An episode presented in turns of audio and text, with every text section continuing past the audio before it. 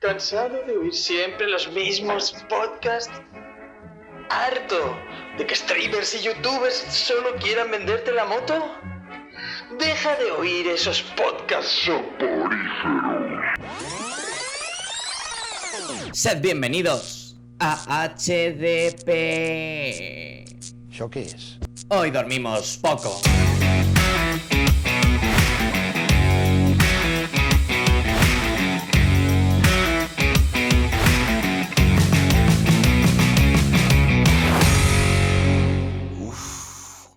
Creo que tengo la pulsión.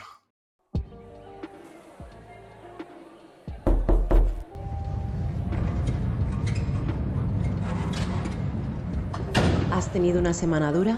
No te preocupes, relájate, ponte cómodo y bienvenido a nuestro Neon Club.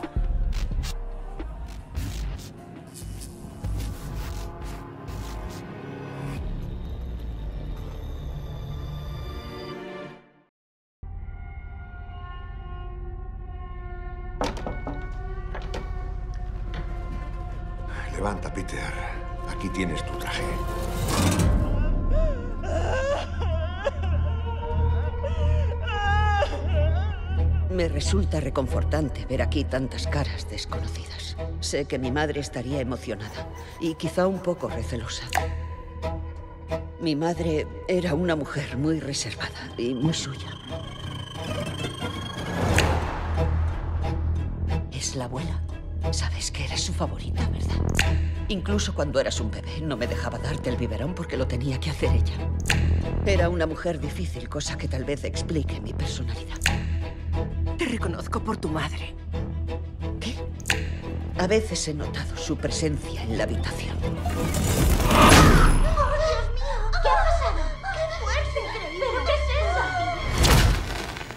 Ella no se ha ido.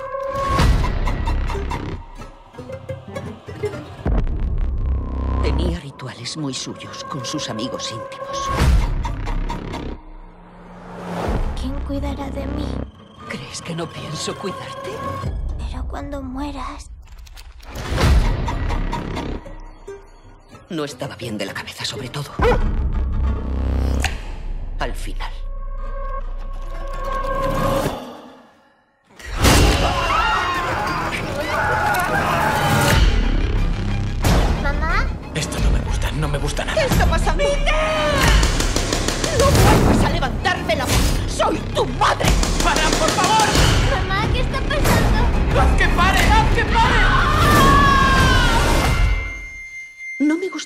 Estresar aún más a mi familia.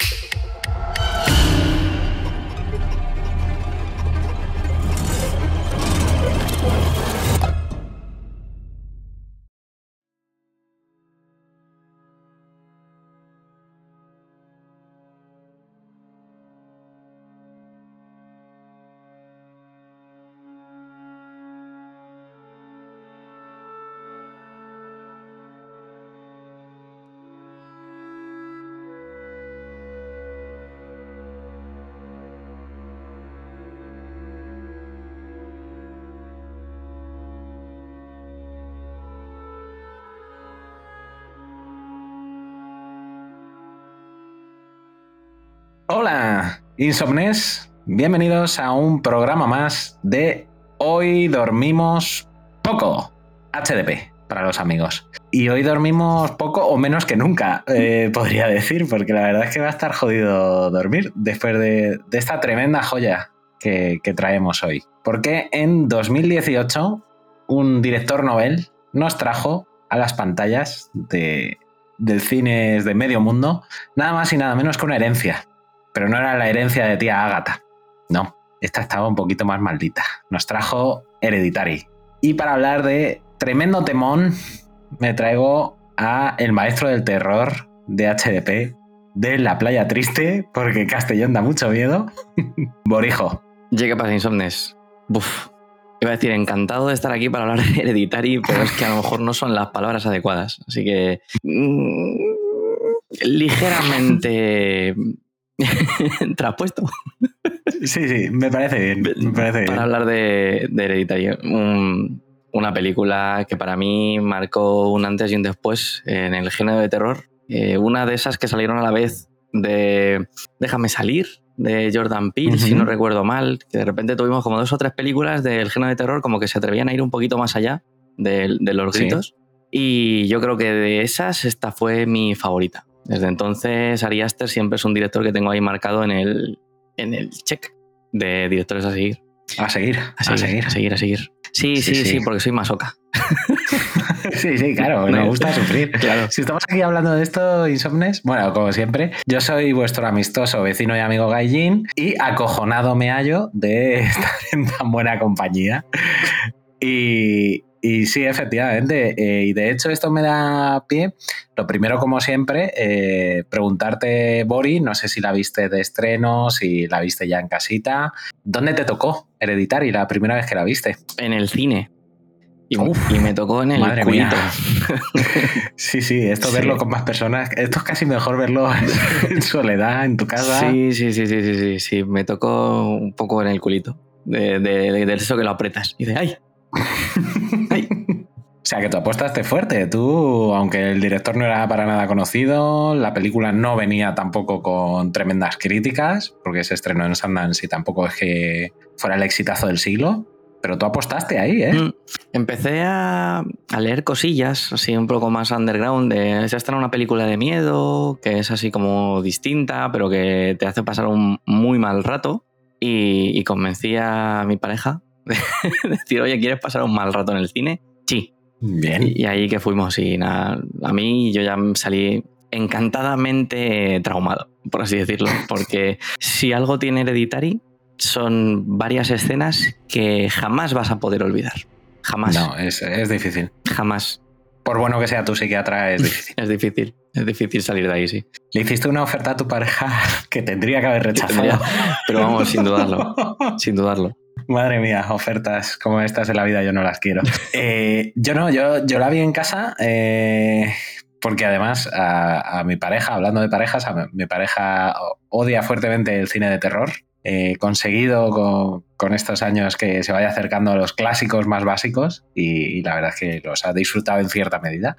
Pero con el cine de terror más moderno me dice que no. Que como ya no se le ven los trucos ni los No se ve el muñecos. cartón, que- no se ve el cartón, ya no hay un Freddy. ¿Qué pasa? ¿Qué pasa? ¿Qué pasa? ¿Qué pasa? Y nada, me la vi en casita, solo por la noche, a oscuras. Ah, bien, bien. Sí, sí, sí, claro, sí, sí. Yo cuando me pongo una peli de terror me gusta que el entorno me acompañe. Y la verdad es que lo pasé como el puto culo. O sea, sí, sí, me- de esto de la permanencia retiniana, ¿no? De ciertas imágenes, pues eh, con esta peli efectivamente, como bien decías, se cumple. Y te acuestas y estás en la cama y se te vienen cositas a la cabeza. Mm, O sea que consigue lo que debería pretender cualquier película de terror que se precie. O sea que para mí, vamos, funcionó como un tiro. Hmm. Y luego otro tema que quería introducir, Bori, aprovechando que traemos una película como esta, eh, a este Neon Club que tanto nos gusta, eh, ¿qué opinas tú del terror elevado? Del término terror elevado. ¿Cómo me gusta que me hagas esta pregunta? A ver, yo a mí no me escuece. a mí no me escuece, pero entiendo que debe ser algo así como en los cómics cuando alguien dice novela gráfica. Y ahí como que hay, alguien, que te tuerce el gesto. Mm, mm, mm, a ver, lo entiendo. O sea, a mí no me escuece, no me escuece tampoco el de novela gráfica. Es una persona abierta para la terminología. Pero sí que es verdad que esta película se diferencia un poco de, eh, que a mí me encanta, ¿eh? yo el cine de terror lo he seguido toda mi vida, a mí me encantan, me encantan los monstruos, me encantan los fantasmas, las casas encantadas, yo me flipan. Pero sí que es verdad que, que intentan ir un poco más allá. O sea, esta, esta cama de películas de estos directores sería mentir si no dijésemos que usando el cine de terror eh, tiene más chicha que un sé lo que hiciste el día de tu muerte o alguna cosa de estas, ¿vale? Sí, o Viernes 13, O Viernes 13 y tal. Halloween incluso. Incluso, o sea, es una película que te habla de temas de salud mental, de la pérdida, del duelo. Efectivamente, hay un culto satánico. Sí, sí, sí, el cine de terror está ahí, está, está ahí.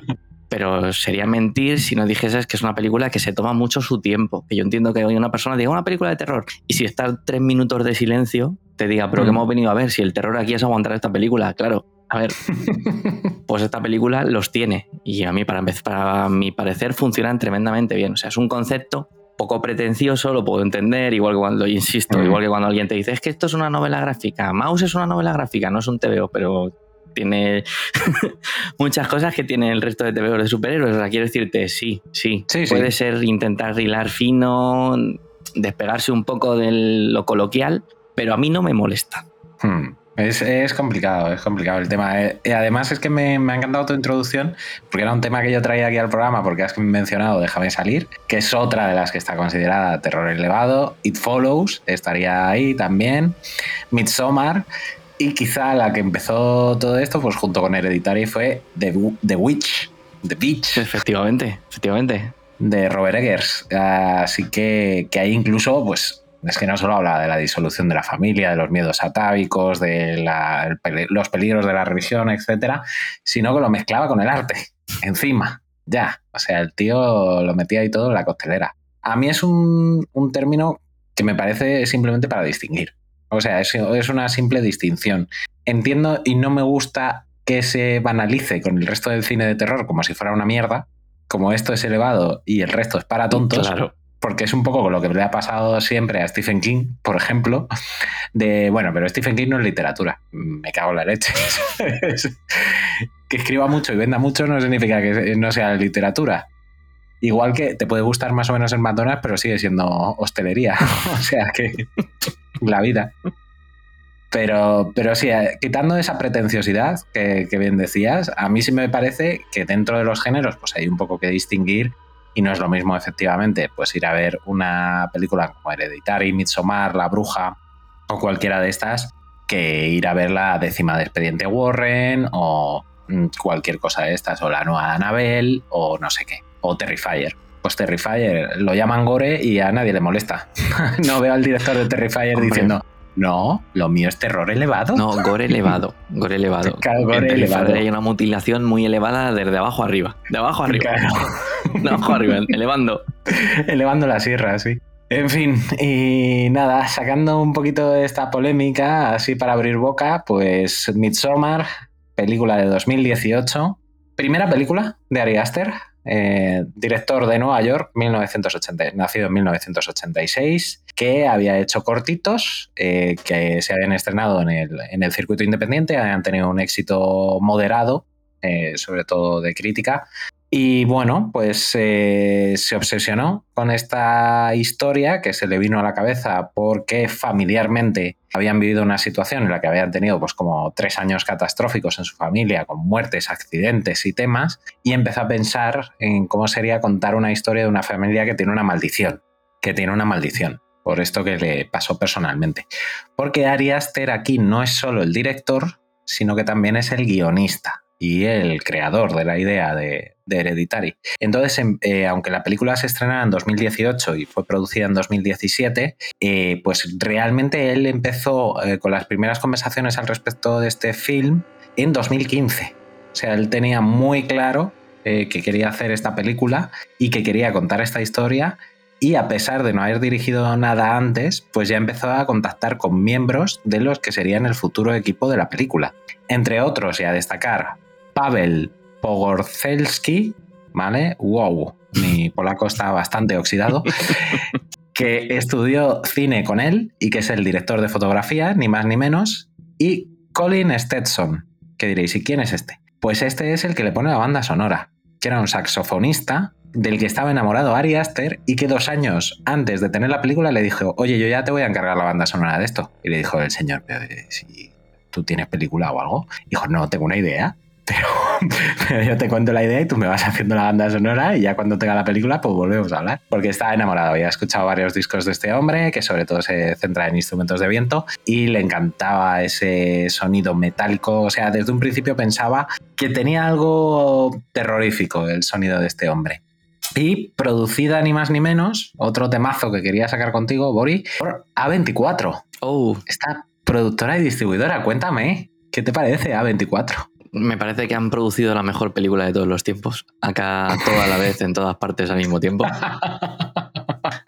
Se han ganado Sí, sí. un rinconcito en, en este En el corazón de todos, vamos.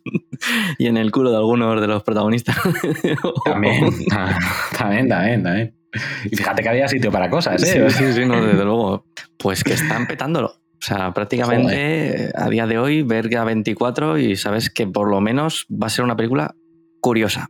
Pues a veces triunfas más, a veces eh, te pegan menos, pero desde luego están apostando muy fuerte por el cine independiente. Bueno, de hecho Pero es que ellos son, ¿eh? son una Sí, sí, productora independiente, independiente. pero es que además es que prácticamente van a pelotazo tras pelotazo. Sí, mínimo uno al año. Sí, sí, O sí. sea, hoy he estado viendo un poquito cosas que hubiera producido A24, aparte de las que conociera o tal, pero algunas no sabía que las habían producido ellos. Por ejemplo, Ex Máquina, de Mm. Alex Garland, película que me gustó mucho. Lady Bird, de Greta Gerwig, la directora de Barbie, para aquellos que, que no les suene, la de Lady Bird, eh, que también en cine independiente fue un petardazo de la leche. Y, y llevan solo produciendo desde 2012. Increíble. O sea, desde 2012 han colocado películas en la carrera de los Oscar y ganadoras de Oscar, como fue Moonlight, por ejemplo, también producida por A24, y han seguido apostando porque eh, Midsommar también fue producida y distribuida por A24.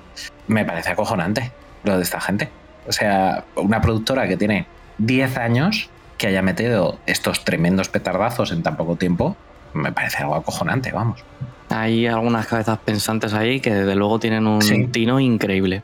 Sí, sí. Y de apostar eso por directores novel, por gente con poquita carrera eh, dentro de los largometrajes y que a día de hoy pues ya sabemos los costes que tiene hacer una película, que es brutal. Sí, sí. O sea, yo creo que esta productora junto con Blumhouse, que es otro que Mm. saca pelis de terror a cholón, Sí. pero que también están metiendo petardazos todos los años. O sea que, que yo creo que ahí las grandes productoras tendrían que aprender un poquito de estas pequeñitas que están gastando mucho menos y haciéndolo mucho mejor. Mm, A24, desde luego, es que, es que hacen películas que no dejan indiferente. O sea, de hecho, hablábamos de La Bruja, creo que El Faro, El Faro, que también es de Robert Eggers, también es de A24. Eh, no soy muy fan yo de estas, pero el director de Tú eres el siguiente, que ahora mismo no me sale el nombre, está haciendo una trilogía también de películas y también están, bueno, pegan mucho con el sello A24. Yo digo, yo esta no, no he caído tanto, la de Pearl y la de X. Sí, Smile y X. Sí. Y. Pero sí, sí, o sea, es que van. El sacrificio de un ciervo, de un ciervo sagrado también. Sí, Yorgos Lantimos. Son, son películas que desde luego no te dejan indiferente. O sea, para bien o para No, mal. no. Para nada. Y fíjate de los directores que estamos hablando. Yorgos Lantimos, otro tío que ha estado en la carrera de los Oscar con la favorita. O sea, que es que dan a conocer encima a directores pues que seguramente fueran a una Warner o a una Disney y bueno, No te abren la puerta. En fin, ya sabéis lo que opinamos de estas mm, productoras masivas y de cómo tratan a los autores. Porque esto sin duda puede ser terror elevado, ¿no? Pero cine de autor es. Totalmente. Así que eso sí que es indiscutible. Y nada, eh, en el cast, mamma mía, Tony Collette, Gabriel Byrne, Alex Wolf y la niña, que no me acuerdo ahora del nombre, que es Millie, Saf Millie Safiro. ¿Qué me quieres contar del cast, Boris? Sobresalientes. Absolutamente sobresalientes. Hay dos en concreto. Dentro de Sí. que es un mí extremadamente solvente, pero A ver hay si son los mismos, pero seguro que sí. el papel que hace Tony Collette, el papel que hace Alex Wolf, Sí. son Eran los mismos, sí. son una cosa que es para ver cada escena que hacen. Su descenso a la locura no es que te lo creas, es que, es que desciendes con ellos. Es, es que es de chapó. O sea, Mm. tienen escenas. A ver, todo el proceso es increíble. O sea, son, están súper bien interpretados, pero tienen escenas de esas que lo que decíamos es que en la retina para siempre. Y es puramente por su interpretación. Como de repente tú estás viendo la escena en concreto, o sea, todo, todo el paso de la escena, y ellos van a andar cogiendo matices en las caras de lo que les va pasando, que si no te, no te fijas eh, únicamente en ellos, no te das cuenta, pero aún así lo están haciendo. O sea, temas de Sí. posesión, temas de locura, temas de... Es, es De esto- pérdida, de, pérdida. Bueno, de duelo, de- porque hay pérdida y duelo. duelo. Ya lo comentaremos en, el- en la sinopsis más adelante, pero hay varios momentos de lo que comentas de, duelo que Tony Collette está. Bueno, y, y Alex Wolf Sí, sí. es, es increíble. Tony, Tony Collette, eh, para quien no la conozcáis mucho, os vamos a decir así como sus greatest hits para que se os venga a la cabeza. Porque ya había hecho de mamá de niño traumado en el género terror. Era la madre del protagonista del sexto sentido. Ni más ni menos. Y luego hizo una serie fantástica que aquí en España la verdad es que no pegó mucho, que fue eh, United States of Tara, en el que hacía de una persona que tenía pues, 38 millones de personalidades. Una actriz como la copa de un pino. O sea, a mí me parece que en general siempre me gusta y siempre, bueno, también es la madre de pequeña Miss Sunshine, por supuesto. Eh, siempre que la veo en el cast es como, bueno, pues ya tengo un valor seguro, alguien a quien mirar que sé que lo va a hacer bien. Pero es que en esta peli es, un, o sea, eh, eh, da una clase magistral de, actuación. O sea, lo suyo es acojonante. o sea, está en todos, en todos los estados, en todos los niveles. O sea, cuando la oyes llorar es, te desgarra por dentro. Es brutal. Y lo de Alex Wolf, que había hecho muy poquito, o sea, estaba involucrado en la saga esta de Jumanji de, Rock, eh, como uno de los protagonistas, el que hace del friki, el protagonista prácticamente. Y luego ha salido de, de hipersecundario en, en Oppenheimer, pero poquito más. No, no, ha hecho, no ha hecho mucha cosa. Gabriel Byrne sí, eh, actor súper reconocido, Miller's Crossing, eh, también, bueno, pues eh, la máscara, el hombre de la máscara de hierro, sospechosos habituales, bueno, este sí, clásico secundario de Hollywood, mm. y que además hace de psicoterapeuta y había estado haciendo una serie bastante famosa también que se llamaba En Terapia. O sea que le, venía como anilla al dedo. Y la niña Millie Safiro, que había ganado un premio de estos de, de Hollywood por hacer de Matilda en Broadway y de ahí la sacaron de ese cast y fue la primera elegida del cast por Ari Aster. Uf, madre mía. Pues estos son los Graham.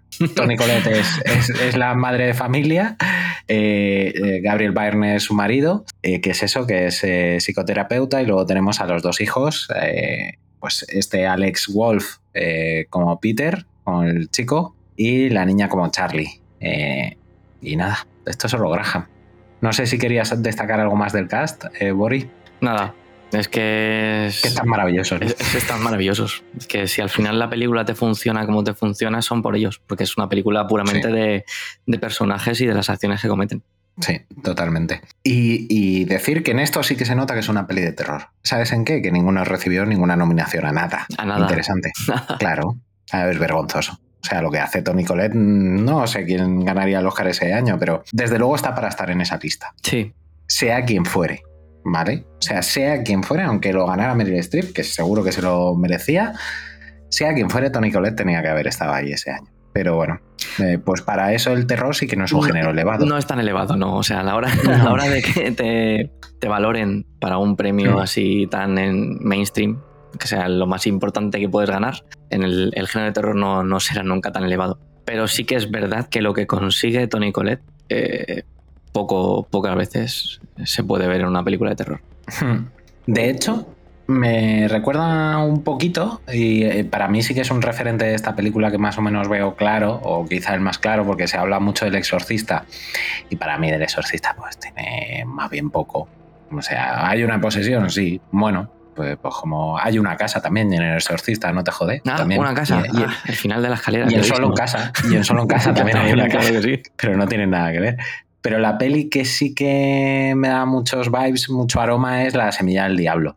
Y mm. ahí eh, la protagonista pues también eh, hace una actuación así de caer en la locura, de, de ir poniéndose paranoica por minutos, que me recuerda mucho a esta. Pero fuera de eso, yo creo que lo de Tony Colette es, algo extraordinario. Es algo sobresaliente, vamos. Y dicho esto, Bori, pues tendremos que meternos, ¿no? A, por la herencia. Habrá que meterse. me, da, me da mucho respeto, lo, reconozco. Pero a lo mejor si ponemos la cuña de redes sociales y alguna cosa de estas se me pasa. Te vas animando, ¿no? Sí, sí. Pues nada. Damos paso a la cuña de redes sociales y a nuestros queridos patrocinadores, que lleva la pasta antes de que lleva la sangre. Seguid las redes sociales, arroba hoy dormimos poco. Somos activos en Twitter y también en TikTok. Publicamos en Insta y tenemos Discord. Que si subimos a Tumblr, pero ¿qué es eso? Y si os parece en MySpace también, no te fastidia. Desde el grupo editorial Carlos Belmonte Rojas, tenemos un mensaje para ti. ¿Buscando hueco para una nueva Billy en casa? ¿La infame Billy de 80 te sonríe desde un rincón? ¿El trilero? ¿Cómo ha dicho usted? Perdón, librero vuelve a retrasar el pedido porque aún no consiguió todos los tomos? Esa es la gran pregunta. Ven al siglo XXI y accede a la biblioteca online más grande y encuentra todos los cómics que deseas. ¡Ole! Prueba nuestros enlaces rotos, archivos corruptos y cutre traducciones. Relaxing cup of café con leche. Para más información, visita nuestra página web en www.cebr.com. Te esperamos.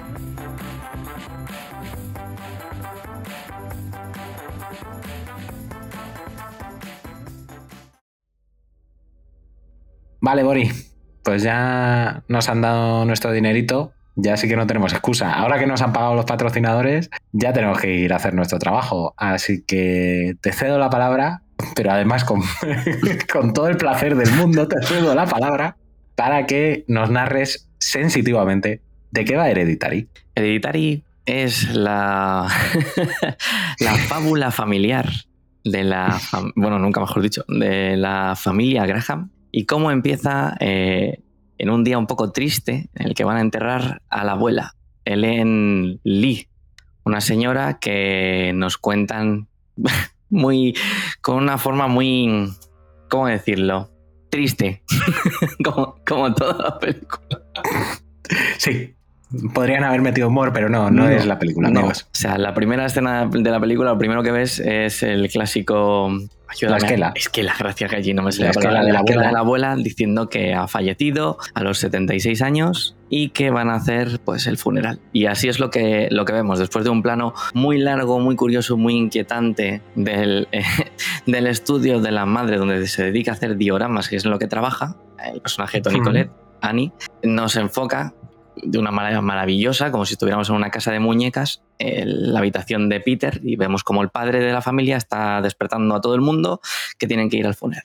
En esto que nos presentan también al personaje de Charlie, hija de la familia, que duerme en la cabaña que tienen eh, fuera de la casa. O sea, tienen una cabaña muy curiosa, también es fuera de la esquela, es lo primero que vemos realmente, la cabaña de, de la familia que está ahí un poquito apartada del porche. Y nada, está ahí la niña durmiendo sin ningún tipo de calefactor ni nada. ¿Para qué? no hace falta. No le hace falta, Solo para no que estén en mitad del bosque, pero no pasa nada. Total, Ya que- lleva el calor en su interior. Efectivamente. Bien tirada. El calefactor interior.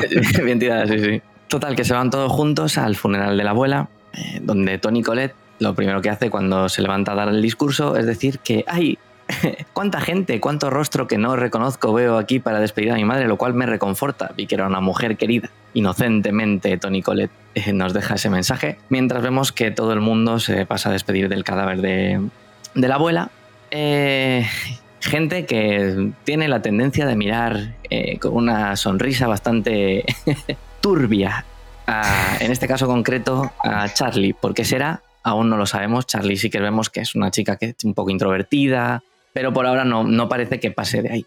En esto que volvemos a la, a la acción familiar, vemos cómo van a los, eh, los hijos van al, al instituto, eh, la madre, lo dicho, se encarga de trabajar en dioramas que le encargan desde ya sean hospitales, eh, galerías de arte, pues ella hace estos pequeños diorama- dioramas, que son estas escenas con muñequitos eh, que representan lo que sea que le encarguen, ya sea un- una sala de espera de un hospital, como bien podría ser eh, un funeral, lo, que, lo que el estado psíquico de, de Annie decida en ese momento. Pero bueno, por ahora se dedica a hacer sus encargos y trabajar ahí. Y el padre, por otra parte, si no recuerdo mal, es psicólogo. Sí, Es- es psicoterapeuta. Y pues eh, básicamente esto es lo que empieza a presentarnos la película. Eh, vemos que una escena de Charlie en el instituto haciendo un examen, pero está más preocupada en hacer cosas con sus muñequitos, unos muñequitos que hace ella bastante hábilmente, con, con objetos eh, que pinchan y tal. Y de repente pues la profesora se acerca a ella y le dice, hey, ¿puedes jugar después de hacer el examen? Algo en ella parece que el mensaje no le ha acabado de calar. Casualmente, un ave se, se estampa contra el cristal del, del aula. Una paloma mensajera. Una paloma mensajera con un mensaje de amor, ¿sabes? Os traigo amor, ¡pum! Y paz. Aquí no cabe el amor. Pues vemos que mm, nos dejan caer que a Charlie le gustan las tijeras, pero sobre todo le gusta mucho más decapitar. Así que se va a la paloma y en el primer acto que vemos que algo no acaba de ir bien más allá de un ligero tic que hace la chica con la boca, algo así como... Te sale- precioso te sale- te sale muy bien, ¿eh? Gracias. Soy el doblador. de- solo, solo me dejaban doblar. De hecho, ese sonido se repetirá cinco veces en la película. Lo hice cuatro. En la última me lesioné la lengua. Sí, sí, sí, haces buen. Bien, bien, bien. Pues, eh, pues eso, vemos que aparte de introvertida, pues tiene cierta tendencia a, a cortar cabezas y ponerlas en sus juguetes con una pistola de silicona. La verdad es que la niña tiene unos 13 años, pero desde luego lo que es a nivel manual se, se maneja que. Sí, se desenvuelve fenomenal. Eso lo ha heredado de la madre. Peter. Heredado. heredado- Ah, qué bien tirado. Guiño, guiño. Peter, por su parte, el hijo, pues vemos que nada, tiene unos 16, 17 años eh, y está pues con los colegas que le dicen, hey, te haces un- un- unos petillas. Deja que camelen. Claro, deja que, lo- que los chavales camelen. Pues efectivamente, pues camelan en el descanso de entre clases. Que pin, que pan, que pum, gusta camelar. Le, le- le gusta camelar. Y Y las chicas. Y las chicas. Y las chicas. En clase no atiende mucho porque hay, hay una adelante que le vuelve loco. Sí, sí, le vuelve muy loco. Y por lo demás, pues la familia pues va haciendo poquito a poco su vida esta primera semana desde el funeral de la abuela hasta que reciben la primera noticia así como un poco rara. Pero el padre, que es el que recibe la, la llamada del cementerio que le dicen, oye, que es que han profanado la tumba de tu suegra y se han llevado el cadáver. El padre se lo guarda, no dice nada porque no quiere tampoco que, que Annie, su mujer, se, Sí. se vuelva a... ¿Qué, ¿Qué ha pasado con el cadáver de mi madre? No quiere tampoco hasta que esperar a ver qué es lo que puede haber pasado con él. No quiere decir nada, se guarda la noticia. Pero mientras tanto podemos ver a Annie yendo a un grupo de terapia. Claro, eso justo te iba a decir que los dos se ocultan cosas. Sí, sí, el sí. marido le oculta a ella este tema de la tumba de su madre y ella le dice que se va a las películas. Y Sí. en realidad no. No, no, va a contar una y además bastante, bastante dura. Porque en este grupo de terapia, que es uno para de esto de ayuda con el duelo, Para la superación del duelo, Sí, sí. empieza a comentar cuando le dan pie en una escena bastante, bastante dura, una vez más Tony Caleta haciendo un papel increíble, que ha tenido una vida complicada, habla de la vida complicada de la madre, pero realmente debería incluirse, si me preguntan a mí, porque está comentando que su madre vio cómo su marido se dejó morir de inanición debido a una depresión, comenta que la madre también tenía episodios de, de trastorno de personalidad, tenía varias personalidades. Personalidad disociativa, de hecho, con- concretamente. Eh, y luego, aparte, según se iba haciendo mayor, comenta también demencia. Y Tony Colette dice que tenía un hermano, Annie, eh, Mm. que tenía un hermano que a los 16 años se suicidó y dejó una nota diciendo que su madre estaba intentando meter a personas dentro de él. Se ahorcó encima de la cama de su madre. Más concretamente. Durísimo. Du- durísimo. Así Mm. que nada, ven cómo se rompe allí, porque no puede, no puede evitarlo. Al final estás contando algo durísimo que no deja de ser tu vida. Y evidentemente aquí ya empieza a haber semillas para que tú, si quieres recogerlas, de que, a ver, esto, secuelas, te tiene que dejar llevar una vida así. Claro. Total, que Annie vuelve a casa y a lo Espera, mejor. antes, Sí. antes de llegar a casa, también aquí cuenta que eh, cuando conoció a su marido y tal, bueno, pues su marido vio un poco la relación que ella tenía con su madre enfermiza y tal, y la separó, lo que hizo que su primer hijo, pues, eh, naciera fuera de las garras de su madre, pero su segunda hija, y esto es algo que también comenta en el funeral, eh, bueno, pues eh, cuando ya se quedó por segunda vez embarazada se empezó a sentir culpable de la poca relación que tenía con su madre, volvió y tal. Y a su madre le quería, o sea, a su madre le encantaba dar de comer a la niña y cuidar a la niña. Y de hecho tenemos una escena en un diorama que nos dejan ver en un retazo de la película en la que vemos como ella está en la cama con su hija recién nacida y aparece su madre para darle el pecho a la niña. Eh, a ver, la madre ya tendría 60, 70 años Mm, al lado de la cama. O sea, que es eh, terrorífico. Y también lo dice en el funeral. En el funeral dice, bueno, eras muy reservada, eh, no querías compartir nada, pero bueno, te encantaba dar de, de- dar de comer a, mi, a, mi nieta, a tu nieta y nunca dejabas que lo hiciéramos los demás. sí, Y sí. dices tú, vale, vale, fenomenal. Pues era una abuela muy buena. Importantísimo detalle que me está a punto de dejar gracias por el, el cambio. Llegados a este punto, ¿quieres comentar alguna cosilla más que me haya dejado algo? ¿O hasta, o cómo, cómo- hasta aquí cómo has llegado? Uf, Con la presentación de personajes. Mira, yo voy a reconocer, lo primero que, que- que quiero reconocer con esta película es que la primera vez que la vi no me pispé de nada hasta el final. Hasta que empezó a salir gente por allí y dije, hostia, hostia, hostia, hostia, y me dieron ganas de rebobinar. y me dieron ganas de rebobinar. Preparando este programa, me la he visto otra vez, eh, y claro, las señales están ahí por todos lados. desde el minuto uno.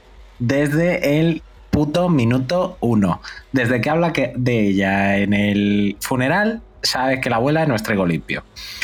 Desde que te pone un primer plano del collar, el colgante que lleva la abuela en una cadenita de oro en el pecho cuando la están enterrando, ahí hay algo raro. Aparte de lo que decías, que todos los que van al funeral se despiden con una sonrisa. Hay una que le toca los labios al cadáver y hace como un gesto así en el aire un poco extraño. O sea, me cago en la puta. Y cuando la niña le corta la cabeza a la paloma, se da la vuelta y hay una señora saludándola desde fuera de la valla del cole. Que dices tú, hostia, los pederastas, qué, fuerte van en este pueblo. La madre que me parió. Y la primera vez todo esto yo decía, qué cosas más extrañas, pero no, o sea, no lo analizaba. Eh, o sea, podríamos decir que la peli tiene dos niveles, el de la ves y ya está, y hay otro nivel de que todo tiene subtexto y están pasando cosas en primer plano que te están contando otra historia y que tú las puedes coger o no. Pues yo la primera vez no cogí ni una, hasta el final. Y luego ya dije, me cago en la puta. Pero preparando este programa y volviéndola a ver, digo, madre del amor hermoso, qué inteligente y qué asqueroso es Ari Aster. Por todo esto que os estamos contando. O sea, fijaos en lo que llevamos contado, que es nada, que es un, menos de un tercio de la película, todas las pistitas que ya te ha ido dejando y más que seguro que nos habremos dejado, pero por ejemplo también empieza la aparición del reflejo o la luz esa eh, que cuando va hacia un personaje significa algo. el comportamiento del personaje cambia mm. cuando aparece esa luz. Y son detalles de un director que va mucho más allá de lo normal, para mí, para mí. Es una película que la primera vez que la ves, como bien comentas, porque a mí me pasó exactamente lo mismo en el cine, e incluso saliendo, saliendo, del cine, saliendo del cine yo todavía pensaba, esto sigue teniendo dos formas de verlo. Esto, visto, la, he vuelto a ver ahora y he dicho, no, no, desde el minuto uno me encantaría que siguiera teniendo dos formas de verlo, pero tú tienes que hacer mucho porque fuese así. O sea, es decir, estoy, tienes que ignorar directamente la película, una vez la vuelves a ver, para decir, es una enfermedad mental y es hereditaria y se la van pasando porque es que tal. Pero no es que son desde el minuto uno, como bien dices, en el momento que ya la has visto una vez y ya te estás fijando a posta, hay detalles por todos lados. Por todos lados del culto, vamos a decirlo ya, del culto satánico al que pertenece la abuela. No al que pertenece. Que ha, que ha montado. Que, que, que, su título es La Reina Ley. La Reina Ley. La Reina Ley. O sea, puta genia. Y eh, por otro lado, ya respecto a esto que comentábamos al, al, principio, de que la fotografía es muy curiosa, con ese traveling que hace al principio, que es una casa de muñecas y de repente se convierte en la casa real y están pasando las acciones de los personajes, esto es algo que también quería Ari Aster. Porque lo que decía es que lo que sintió cuando su familia eh, tuvo esa racha de mala suerte en la que no les pasaba nada más que cosas malas, es que estaban en manos del destino como marionetas y que ellos no podían hacer nada. Entonces dice, claro, lo que yo quería trasladar con esta película es lo jodido que estás cuando no puedes hacer nada para rebelarte contra lo que te está pasando. Entonces, claro, te lo lleva a una casa de muñecas, una casa de muñecas, muñecos. O sea, los muñecos no tienen eh, su propia identidad ni su... ¿Cómo se dice esto? albedrío. Eh, albedrío, libre albedrío. Gracias, Borijo. Menos mal aquí al rescate tirándome una cuerda. Libre albedrío como para comportarse por su propia, por su propia idiosincrasia y por su propia voluntad. Entonces, esto está muy bien trasladado a la película con la forma en la que está grabada, que no solo es este traveling, sino que a lo largo de toda la película se lleva la cámara muy lejos para enfocar las escenas, haciendo que se vea techo y suelo como si fuera siempre un escenario, una habitacioncita de esa caja de muñecas, diciéndote, no, eh, esto no lo están eligiendo ellos. Pero esto también son detalles que tienes que leer la entrevista con el director y que en un primer visionado dices, pues muy bien, oye, pues mira qué encuadres más raros utiliza este hombre, ¿por qué coge la cena familiar tan lejos? Pues luego lo vas entendiendo. De hecho, eh, es que eh, lo hacen detalles así, como dices en la fotografía, el tema de marionetas que, que no pueden escapar de su destino, que están heredando lo que ya se les ha decidido según el destino, pero a veces incluso es más explícito pero no te das cuenta porque estás otras cosas, porque tú estás viendo la escena de Peter en clase, la primera, que le están mandando, bueno, vamos a ver, le están mirando el culo a la de enfrente primero. Luego está que recibe un mensaje de, oye, te quieres fumar unos petillas y te vale, tal. Pero están hablando de unos personajes, ahí hacen, directamente hacen un comentario en la, eh, una chica. Es que entonces son simples títeres sí. en una máquina cruel sin final, que es el destino. Sí. Y dices tú, es que te la está tirando por todos lados que esta gente no puede hacer nada para cambiar lo que van a vivir. Sí, que está hablando. Están hablando, están analizando el texto, un texto de Heracles, de, de, Hércules, y esa, la chica dice eso, pero es que otro de los alumnos dice, es que el culpable es Hércules, porque ha ignorado todas las señales. y dices tú, claro, y cuando ya te sabes lo que va a pasar, dice, Claro, todos, todos estáis ignorando las señales y yo las veo clarísimas. Clarísimas. Porque mm, hay una cosa, quizá queda como mera curiosidad. Eh, la voy a tirar ya, la voy a tirar ya, no, sin miedo, sin miedo, sin miedo, vamos a muerte. Podría haber cogido a Ari Aster, el clásico Lucifer, un demonio que Satanás que, que conoces, pero en sus propias palabras dijo, no, es que a ver, no quiero pentagramas, no quiero cruces, es muy obvio, yo quiero ir un poquito más allá. Pues cogió uno que se llama el Rey Paimon. Este es el culto al Rey Paimon. Y es que ahí sí que fue más allá. Ya no solo voy a coger un demonio, que sí que es verdad que por lo visto que he estado investigando, eso es la mano derecha de Lucifer, el, portador del conocimiento, eh, la riqueza, que esto sí que se habla en la película. Sí. los símbolos del, colgante, que también lleva, por cierto, Tony Colette, eh, que está pintado en lados. Lo, lo hereda. Lo hereda es, es ese, es verdad, es ese, es el, sigilo de, de, Paimon, o sea, es, es una cosa increíble. O sea, de estos, enfermo. Estos detallitos es que estos directores de mormonos son todos unos putos enfermos. Va unido, va unido. No, no, es como mm, eh, director genio, enfermo. Problemitas mentales, bien. Directamente match. Es un match. bueno, vamos a retomar a nuestra pobre familia Graham con el desembocante de, la aventura que van a empezar a ser partícipes. Y es que Peter en el móvil recibe una, un, mensaje de que al día siguiente van a tener fiesta. Y al día siguiente y le dice a Annie, ¿me puedo llevar el coche que me quiero ir a una dulce barbacoa estudiantil en la que no vamos a ver nada de alcohol y vamos a cantar canciones de piruletas eh, tomados de la mano? Y Tónico le dice, me chupo el dedo, pero vas a beber alcohol. Y dice, no, no, no puedo ni comprarlo, vale, vas a beber alcohol. Por favor. Mamá, ¿cómo dudas de mí? Claro. Pues llévate a tu hermana. Y el otro, mmm, a ver, mucha ilusión no me hace. Pero bueno, es verdad que he vendido que me voy de barbacoa. ¿Cenas allí, no? No. Pues si vas a una barbacoa. No, no, ceno con vosotros. solo quiero ir a ver a mis amigos. Eh, bueno, cada vez tu historia cuadra menos, pero te vas a llevar a tu hermana. Vale. Pues efectivamente, total, que se lleva a su hermana ahí a la fiesta, que está más perdida que un pulpo en un garaje, la pobre. Sí, no se relaciona bien, ¿no? Es que es normal, está encima están con los amigos del hermano y ella pues como que ya de por sí le cuesta un poco. Así que nada, pues eh, va al sitio que más claro tenía para ir, un, bollo, una tarta de, chocolate que estaban haciendo, con una escena un poco curiosa, ¿no te parece curioso? Ese plano de un adolescente machacando nueces. Sí, es, ese es quizá de lo más obvio de la película. O sea, es como, para que entiendas lo que luego le pasa a la niña, te voy a poner un primer plano de alguien partiendo muchas nueces para que lo entiendas, que es alérgica y que luego se le va a cerrar la glotis y tal. Claro, sí, sí, sí, sí, sí. sí, sí. Sí, sí, sí, Mientras Peter se está drogando. Eh, para ver si como buen hermano mayor. Claro, como buen hermano mayor, mientras Peter se está drogando en el piso de arriba, mientras ve, y ojo, curioso, que esto es muy curioso, están mirando en una tablet un vídeo de decapitaciones. Ojo, muy curioso. Pues aparece la hermana en plan de, me estoy ahogando. Peter, ¿me puedes ayudar? Porque es que me he comido un bollo que resulta que tenía frutos secos y soy terriblemente alérgica. Pues el hermano con el ciego se la mete en el coche, se la lleva corriendo con el coche a toda velocidad y eh, la chica pues que se empieza a encontrar muy mal, como que se está ahogando en el coche, saca la cabeza y de repente en la carretera hay un ciervo. Peter lo ve ahí un ciervo muerto, ¿eh? importante, no es que de repente se cruce un ciervo en la carretera, no, no, hay un ciervo muerto en mitad de la carretera, Peter lo encuentra y como va medio drogado, reacciona tarde, hace volentazo, Charlie lleva la cabeza afuera y de repente Charlie en una escena que cuando la primera vez que la ves se te cierra todo lo que tienes en el cuerpo, todo lo que tienes en el cuerpo que se puede abrir, se cierra a la vez, suena crack y te dejan ver clarísimamente que le acaba de arrancar el poste la cabeza. Chica conoce poste. chica conoce poste en profundidad. Y aquí. Aunque no ves, no ves explícitamente la decapitación. No, no, no. De hecho, para lo que podrían haber enseñado es bastante sutil. Porque luego la tensión la lleva completamente el personaje de Alex Wolf, Peter, que frena el coche en seco, mirando hacia el frente. Tú ves su, su mirada directamente y ves que se, se, le pasa por la cabeza todo.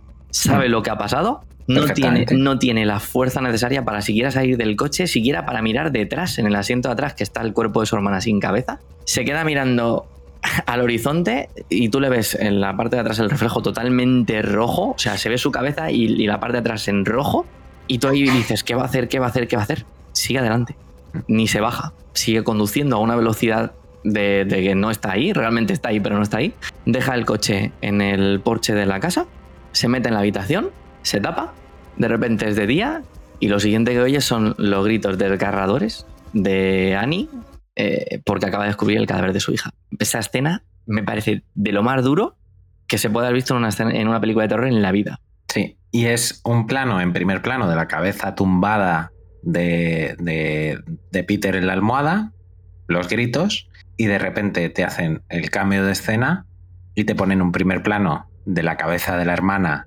cubierta de hormigas, de hormigas. tirada en la cuneta.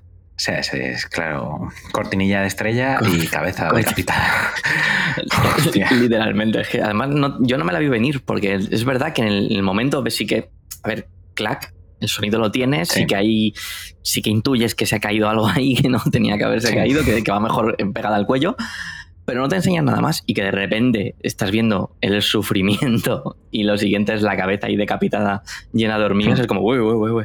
Y el sufrimiento sí. de, del personaje de Tony Colette totalmente roto, que de esto que dices tú, de los llantos que no se puede ni parar, para adelante, para atrás, para adelante, sí, para atrás. Sí, con Gabriel Byrne cogiéndola, ella tirada en el suelo, totalmente rota, es brutal. Y un par de detallitos que nos hemos dejado antes de llegar aquí, que son importantes también. Eh, Annie en cierto momento eh, coge las cosas de su madre que tiene por ahí y encuentra un libro de espiritismo en el que la madre le había dejado una carta que decía Annie, te quiero mucho, siento la vida de mierda que te ha dado, pero no te preocupes, que todo esto va a tener su recompensa. No te preocupes. Annie ve esto, mete los libros todos en un sitio y dice, mira, a tomar por culo que mi madre estaba loca. Y luego nuestra pequeña hermanita pequeña Charlie y un día sale de su casa en, en, calcetines, porque bueno, ya sabemos que ella pues tiene un calor interior especial, y eh, ve a una señora a lo lejos, pues ahí haciendo una especie de rito entre las llamas, cerquita de su casa, no tampoco al lado, pero cerca de su casa. Entonces, bueno, no quería dejar pasar no, no, que, son buenos que detalles, Aster no seguía llamando idiotas en la cara. una vez tras otra además. Entonces, este es el momento de no retorno.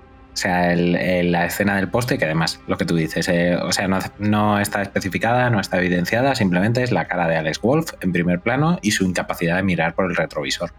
Lo que te dice lo que ha pasado, hasta que sí te ponen en el primer plano y luego ya nos vamos al funeral. Hay, además, además es un funeral en el que ves cómo va metiendo sí. el, el, el, ataúd en la tierra y mm. para abajo. Sí. Madre mía. Sí, sí, además el, el ataúd, eh, que ahora nos lo contarás tú, eh, también el tema del código de colores, ¿no? Pero que el ataúd tiene, por ejemplo, un color azul súper vivo que destaca con el resto de fotografía de la película, que es más triste que, que una Navidad solo comiendo gambas. Entonces, ahora nos contarás más de esta teoría del color, pero, pero llama la atención, desde luego. Sí, sí, sí, sí. En esto que como bien comentas, esto ya es el punto de no retorno, la familia está completamente rota, Peter se culpa. Ay, sí, perdón. Un detalle que se me había olvidado. Sí, Perdona sí, dale, dale, interrumpa, sí, no, por supuesto. A la ida en el coche de los hermanos, Buen detalle. de los hermanos por la carretera, te hacen un plano rápido, pero un primer plano del poste, y ahí está de nuevo la marca de Paimón. Ay, El sigilo de Paimón está en el poste marcado. ay, Perdón. Me No, cago no. en la leche. ¿Por Se qué me había olvidado esto. ¿por qué será? No, no, es verdad, es verdad, estaba ahí. En la, en la ida ya es lo que hemos dicho varias veces. Ari Aster, la primera vez que la película te trata por tonto y te quedas en el primer nivel y no te das cuenta y dices tú, pues vale, pues un poste. ¿Por qué voy Claro, a fijarme en, en ese grabado que tiene en el poste? ¿Por qué voy a hacerlo si no me lo está pidiendo nadie? Es el, el sigilo del culto de Paimon. Efectivamente, luego se encuentran el, el ciervo, que como bien os digo, es un cadáver de ciervo en la carretera, no es que de repente les salte. Sí, sí, no, no. Estaba, no tenía sentido. estaba todo muy pensado. Eh, retomando, pasando La destrucción de la familia. Sí, pasando el punto de no retorno, efectivamente, esto es un golpe que hace una semana acababan de perder a la abuela, estuviese como la estaba. Ahora pierden a la hermana en caso de Peter, eh, encima como lo ha perdido, que se culpa, se siente culpable, evidentemente. Él, como personaje está completamente destrozado. Annie tres cuartos de lo mismo, no ve salida. Eh, Steven, el padre, intenta capear el temporal, estando él también completamente roto porque se le ve en la cara al hombre, lo que pasa es que ve lo que tiene en casa. Es un personaje tragiquísimo el de Ga- Gabriel Byrne. Porque no tiene externalización de sensaciones y encima, claro, vive con la culpa y el odio de que se respira en esa casa y él tiene un hijo al que quiere y una mujer a la que quiere. Y los tiene a los dos enfrentados a muerte. Sí. Ay, qué duro, qué duro, pobre. Retomando la familia de- destruida, eh, vemos que en una de esas muchas noches que Annie decide salir porque no aguanta, la, efectivamente no aguanta la presión de estar en esa casa y le dice a su marido que se va al cine, pues coge el coche y se va a otra reunión de estar de, au- de autoayuda.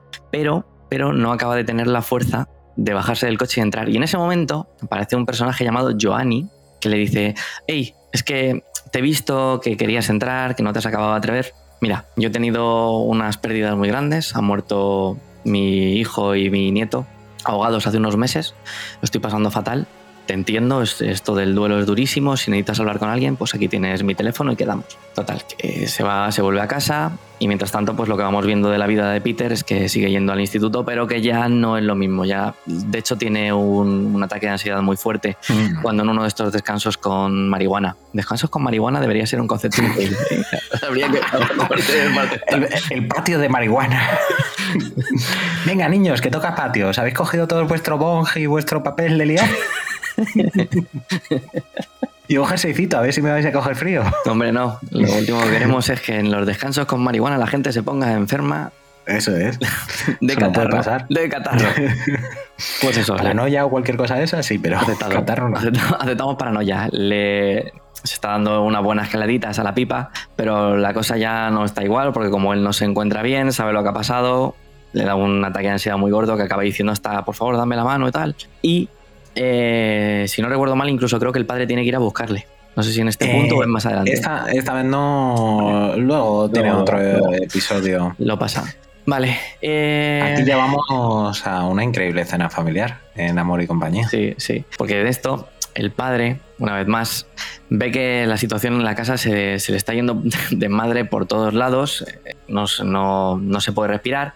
Annie está metida en su trabajo, pero no en el trabajo que tiene que hacer porque no deja de recibir señales de la gente que la ha contratado para ver qué tal va, que si le pasa algo, si necesita una prórroga, está todo bien, porque no tienen noticias de ella. Pero tú ves que ella trabaja mucho, mucho, mucho en su, en su estudio, pero siempre está haciendo dioramas que es- no tienen nada que ver, ya sea el funeral, como he comentado antes, una sala en la que está los últimos momentos de su madre del hospi- en el hospital, que hay un diorama mirándole ahí mientras ella se está muriendo, y, y el que desata una discusión con su marido. Porque El diorama ganador del Oscar. pero vamos, el diorama que emocionó a Spielberg, que llama al marido a la puerta del estudio y le ve una estampa que es bastante complicada de explicar, porque está haciendo un diorama del momento de la muerte de su hija. El coche parado, el poste bien alto, la cabeza a la que le está dando los últimos toques con el pincel, el reguero de sangre, pero lo ve el marido y dice, vamos a ver, sí, sí, sí, pero esto es... Esto es, esto es jodido. O sea, vale que a lo mejor te está ayudando, pero esto es muy jodido. Dice, no, solo una representación neutral. Le digo, "Vamos, no me jodas. No, eh, ojo. El hecho más traumático que te ha podido pasar en la vida, representarlo ahí en vivo y en directo y además con todo lujo de detalles, mm, Está, bueno, está jodido. muy sano no es. Está jodido. Total, que el marido al final le dice, mira, que a cenar. Y dice, sí, ahora hago la cena. No, no, que ya está hecha la cena, que te bajes a cenar, que a ver si aparentamos un poco, aunque sea, relacionarnos como familia, porque es que aquí no se puede respirar. Y efectivamente, llega la cena y no se puede respirar porque las caras que pone una vez más Tony Colette de no quiero estar realmente con mi hijo. Porque aunque haya sido un accidente, ha pasado lo que ha pasado, son muy duras. Son unas caras realmente de auténtico desprecio hacia su hijo. Y al final, pues el hijo se da cuenta y le dice, hazme el favor de decirme lo que me tengas que decir. Claro. Ni aunque solo sea para liberarme y saber qué es lo que sientes, porque estamos viviendo aquí todos en un infierno. Y efectivamente, pues le culpa de todo y luego les dice que no están viendo lo que ella está haciendo, que está intentando tirar adelante la familia, que no ven lo que está sufriendo. Rompe y al final se va de casa. Ay, ¿y que en, en manos de quién acaba? Manos de la mejor persona del mundo. Sí, en manos de Joanny, una chica que a la que llega a su portal, llama a la casa y ve que tiene un detallito, un, un hoy lo diré, Felpudo. gracias, Un felpudito la mar de mono. un felpedito muy similar a los que, uy, detalle, solía hacer mi madre. Ay, qué casualidad. Pues mira, pues este a mí me gusta, qué casualidad que tu madre lo hiciera igual. Ay, Joanny, Joanny, Joanny. Joanny, que en ese momento se abre como un personaje que está ahí para ayudar a Annie en todo lo que necesite, que suelte todo lo que lleva dentro, que suelte ese dolor que ella le va a escuchar con una mente abierta y el corazón ahí en vilo de todo lo que tenga que decir, porque ves que Joanny también está sufriendo mucho. Mm. Y efectivamente, Annie se abre y le dice que, que tiene episodios de ins- eh, uy, insomnio, ¿no? Sonambulismo. Sonambulismo. Insomnio es lo que tenemos nosotros. Sonambulismo Ah, en los que. Ya. en los que se despierta por la noche y una vez intentó prenderle fuego con disolvente a la cama de su hijo y de su hijo y de su hija que dormían Y su juntos. hija, sí. Y se despertó cuando ya tenía la cerilla en la mano, la porque el- por el que el hijo también se despertó por el ruido de la cerilla y pegó un grito. Pero Mm. si no, les hubiera prendido fuego. Y Sí. ahí ves a Joanny como diciendo, uh, uh, uh, uh". Y tú en ese momento piensas, a ver, yo también pondría esa cara, pero es que Joanny está pensando otras cosas que en ese momento tú no sabes. Joanny está eh, pensando que han engordado los pollos mucho tiempo para que ahora esto venga y la líe. Claro, Madre mía. claro, imagínate a la bruja de Hansel y Gretel dándoles de comer. Y de repente, pues uno antes de que llegue al horno, No, no, no. Esto a Joanny no la encaja, claro. no le encaja, no le encaja. Pero bueno, esa es la escena que tenemos. Eh, ¿Qué te parece a ti, Joanny? ¿Qué te parece, Joanny? Es que claro, en el ese- eso, volvemos a, a lo que comentábamos antes. En el primer nivel de visionado de esta película, cuando la estás viendo por primera vez, pues es que Ari Aster es tremendamente inteligente. Entonces eh, te mete todos los tópicos de una historia de estas, de una familia que se está desestructurando, desestructurando, este grupo de ayuda, esta persona entrañable, afable, eh, rechonchita. O sea, es que es la típica vec- vecina americana que te llevarías a tu casa, ¿sabes? Que te va a traer una tarta de manzana por la tarde y con la que te vas a tomar ahí pues un chinchón jugando a la brisca y le vas a contar pues toda tu vida, cómo te va con tu marido, tal. O sea, la típica vecina que es un poco me tome en todo, pero que es muy entrañable. Es como eh, Kathy Bates en todas las películas, menos en Misery. Sí, más o menos. y luego, sí, y sí, luego sí, sí. resulta que era Misery. Claro, o como el personaje de Agatha Harness en, en WandaVision. O sea, ese, ese es el rollo, ese es el rollo. Pero claro, lo que Johnny, Johnny destapa el tarro de las esencias, según vayamos avanzando en la película. Literalmente. Sí. Porque hay una escena en la que una vez más eh, vemos a Annie trabajando en su estudio y pues se le cae la pintura. Se le cae la pintura de una forma muy inocente. Inocente. Es muy inocente. O sea, tú cuando lo ves no te das cuenta y piensas, qué inocentemente se le ha caído esta pintura a esta mujer. ¿Y qué es lo que haces después? Pues, pues me voy a ir a comprar pintura, aquí a la tienda y a la salida de la tienda se queda ahí como mirando, ¿esa mujer del coche? ¿Ese ser de luz? ¿Es Joanny?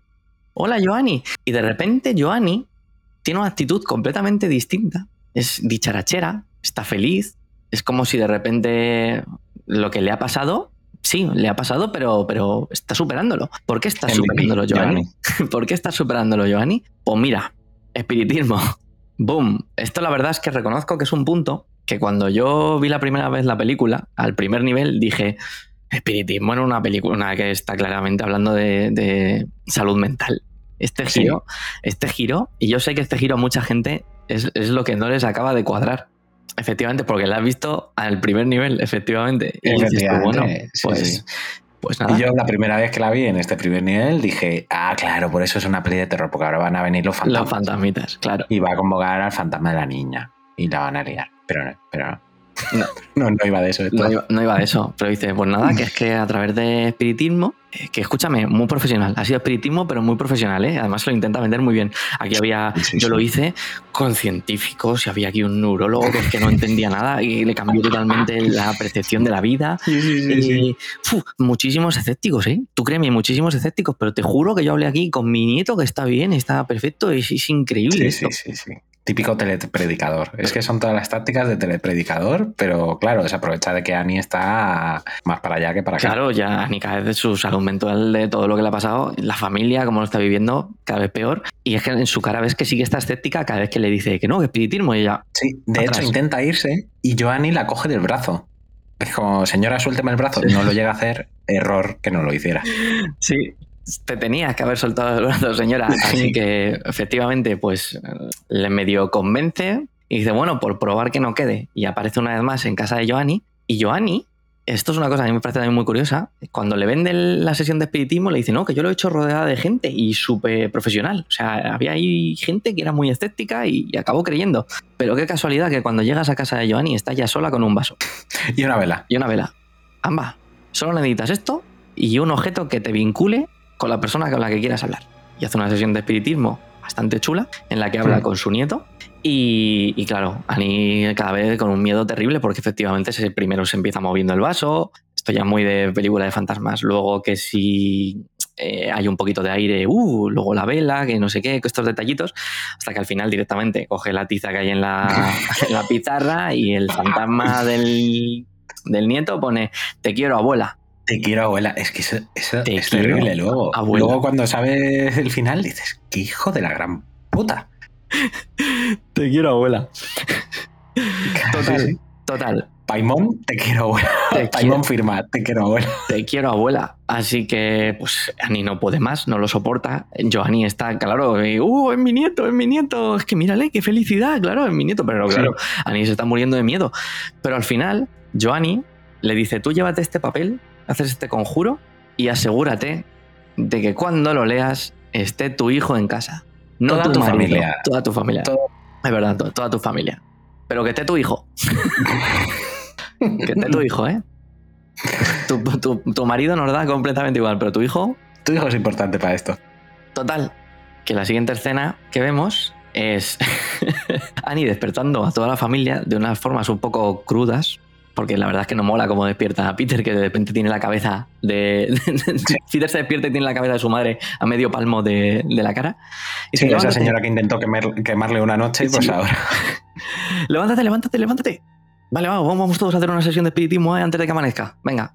Y le dice, este papel yo ya lo he leído, tenemos que darnos la mano y va a ir todo como la seda. Yo ya tengo aquí el cuaderno que a nuestra hija le gustaba dibujar mogollón. Y verás ¿Y que el vamos, vaso? vamos a hablar con Charlie. Tenemos el vaso, la vela. Yo ya he leído. Y el marido mira y dice, pero ¿en qué idioma está eso? Mi caso, mi caso, ya está leído. Mm. Está leído. Tú no te preocupes. Y llevan a cabo efectivamente la sesión de espiritismo.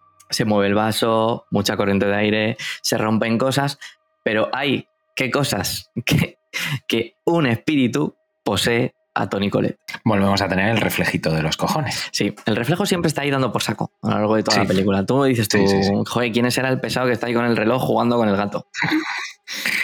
Pero cuando enfoca a un personaje, de repente ese personaje pues hace un gesto con los ojos así raro, como si fuera el de martes y 13. sí, efectivamente.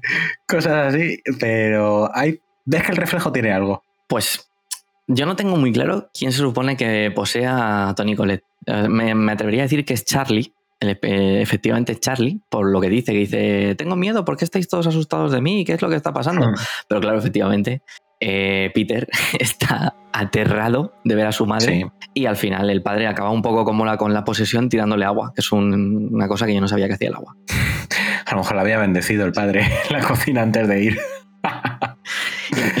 Importante comentar que ya solo, ya solo Peter, o sea, solo por lo que él había vivido con su hermana, ya ves que en su desarrollo él ya va notando como que alguien le empieza a observar. En ese momento dices tú, no, como que miro la ropa de la cama, esto que a mí me pasa mucho, dices tú, uff, ahí hay alguien sentado y resulta que es un pantalón mal puesto. Hmm. Pues esto le empieza a verlo así, algo no le cuadra, pero no, no pasa de ahí. Pero una vez, una vez hacen en la sesión de espiritismo, nada volverá a ser lo mismo. Ya nada volverá a ser como. Nunca dejaré bastante- que Paimon me cambie. Eso es, además es una canción bastante demoníaca para un programa demoníaco. Quería decir también que aquí Ari Aster de nuevo nos vuelve a llamar idiotas en la cara porque durante todas estas escenas eh, hay muchas escenas de cama. Y no de cama de las buenas, sino de cama de gente yéndose a llorar a la cama o de parejas que se acuestan juntas, pero está aquello más gélido que pie de muerto.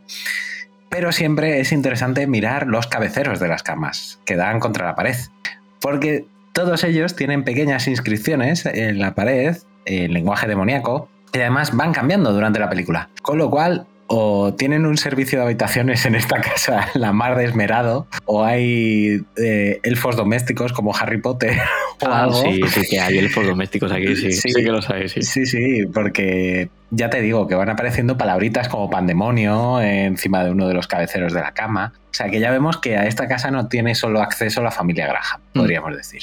Total. Que seguimos viendo a Annie viajando a su descenso mental completamente a, a romperse del todo cuando rompe en su estudio todo su trabajo, todo el que estaba haciendo, todos los dioramas los destroza, eh, le da a Peter también esta vez sí en el instituto un, un ataque bastante fuerte porque está en la clase y la lucecita empieza a hacer de las suyas, pero ahora sí con mucha más potencia que antes del- de la sesión de espiritismo.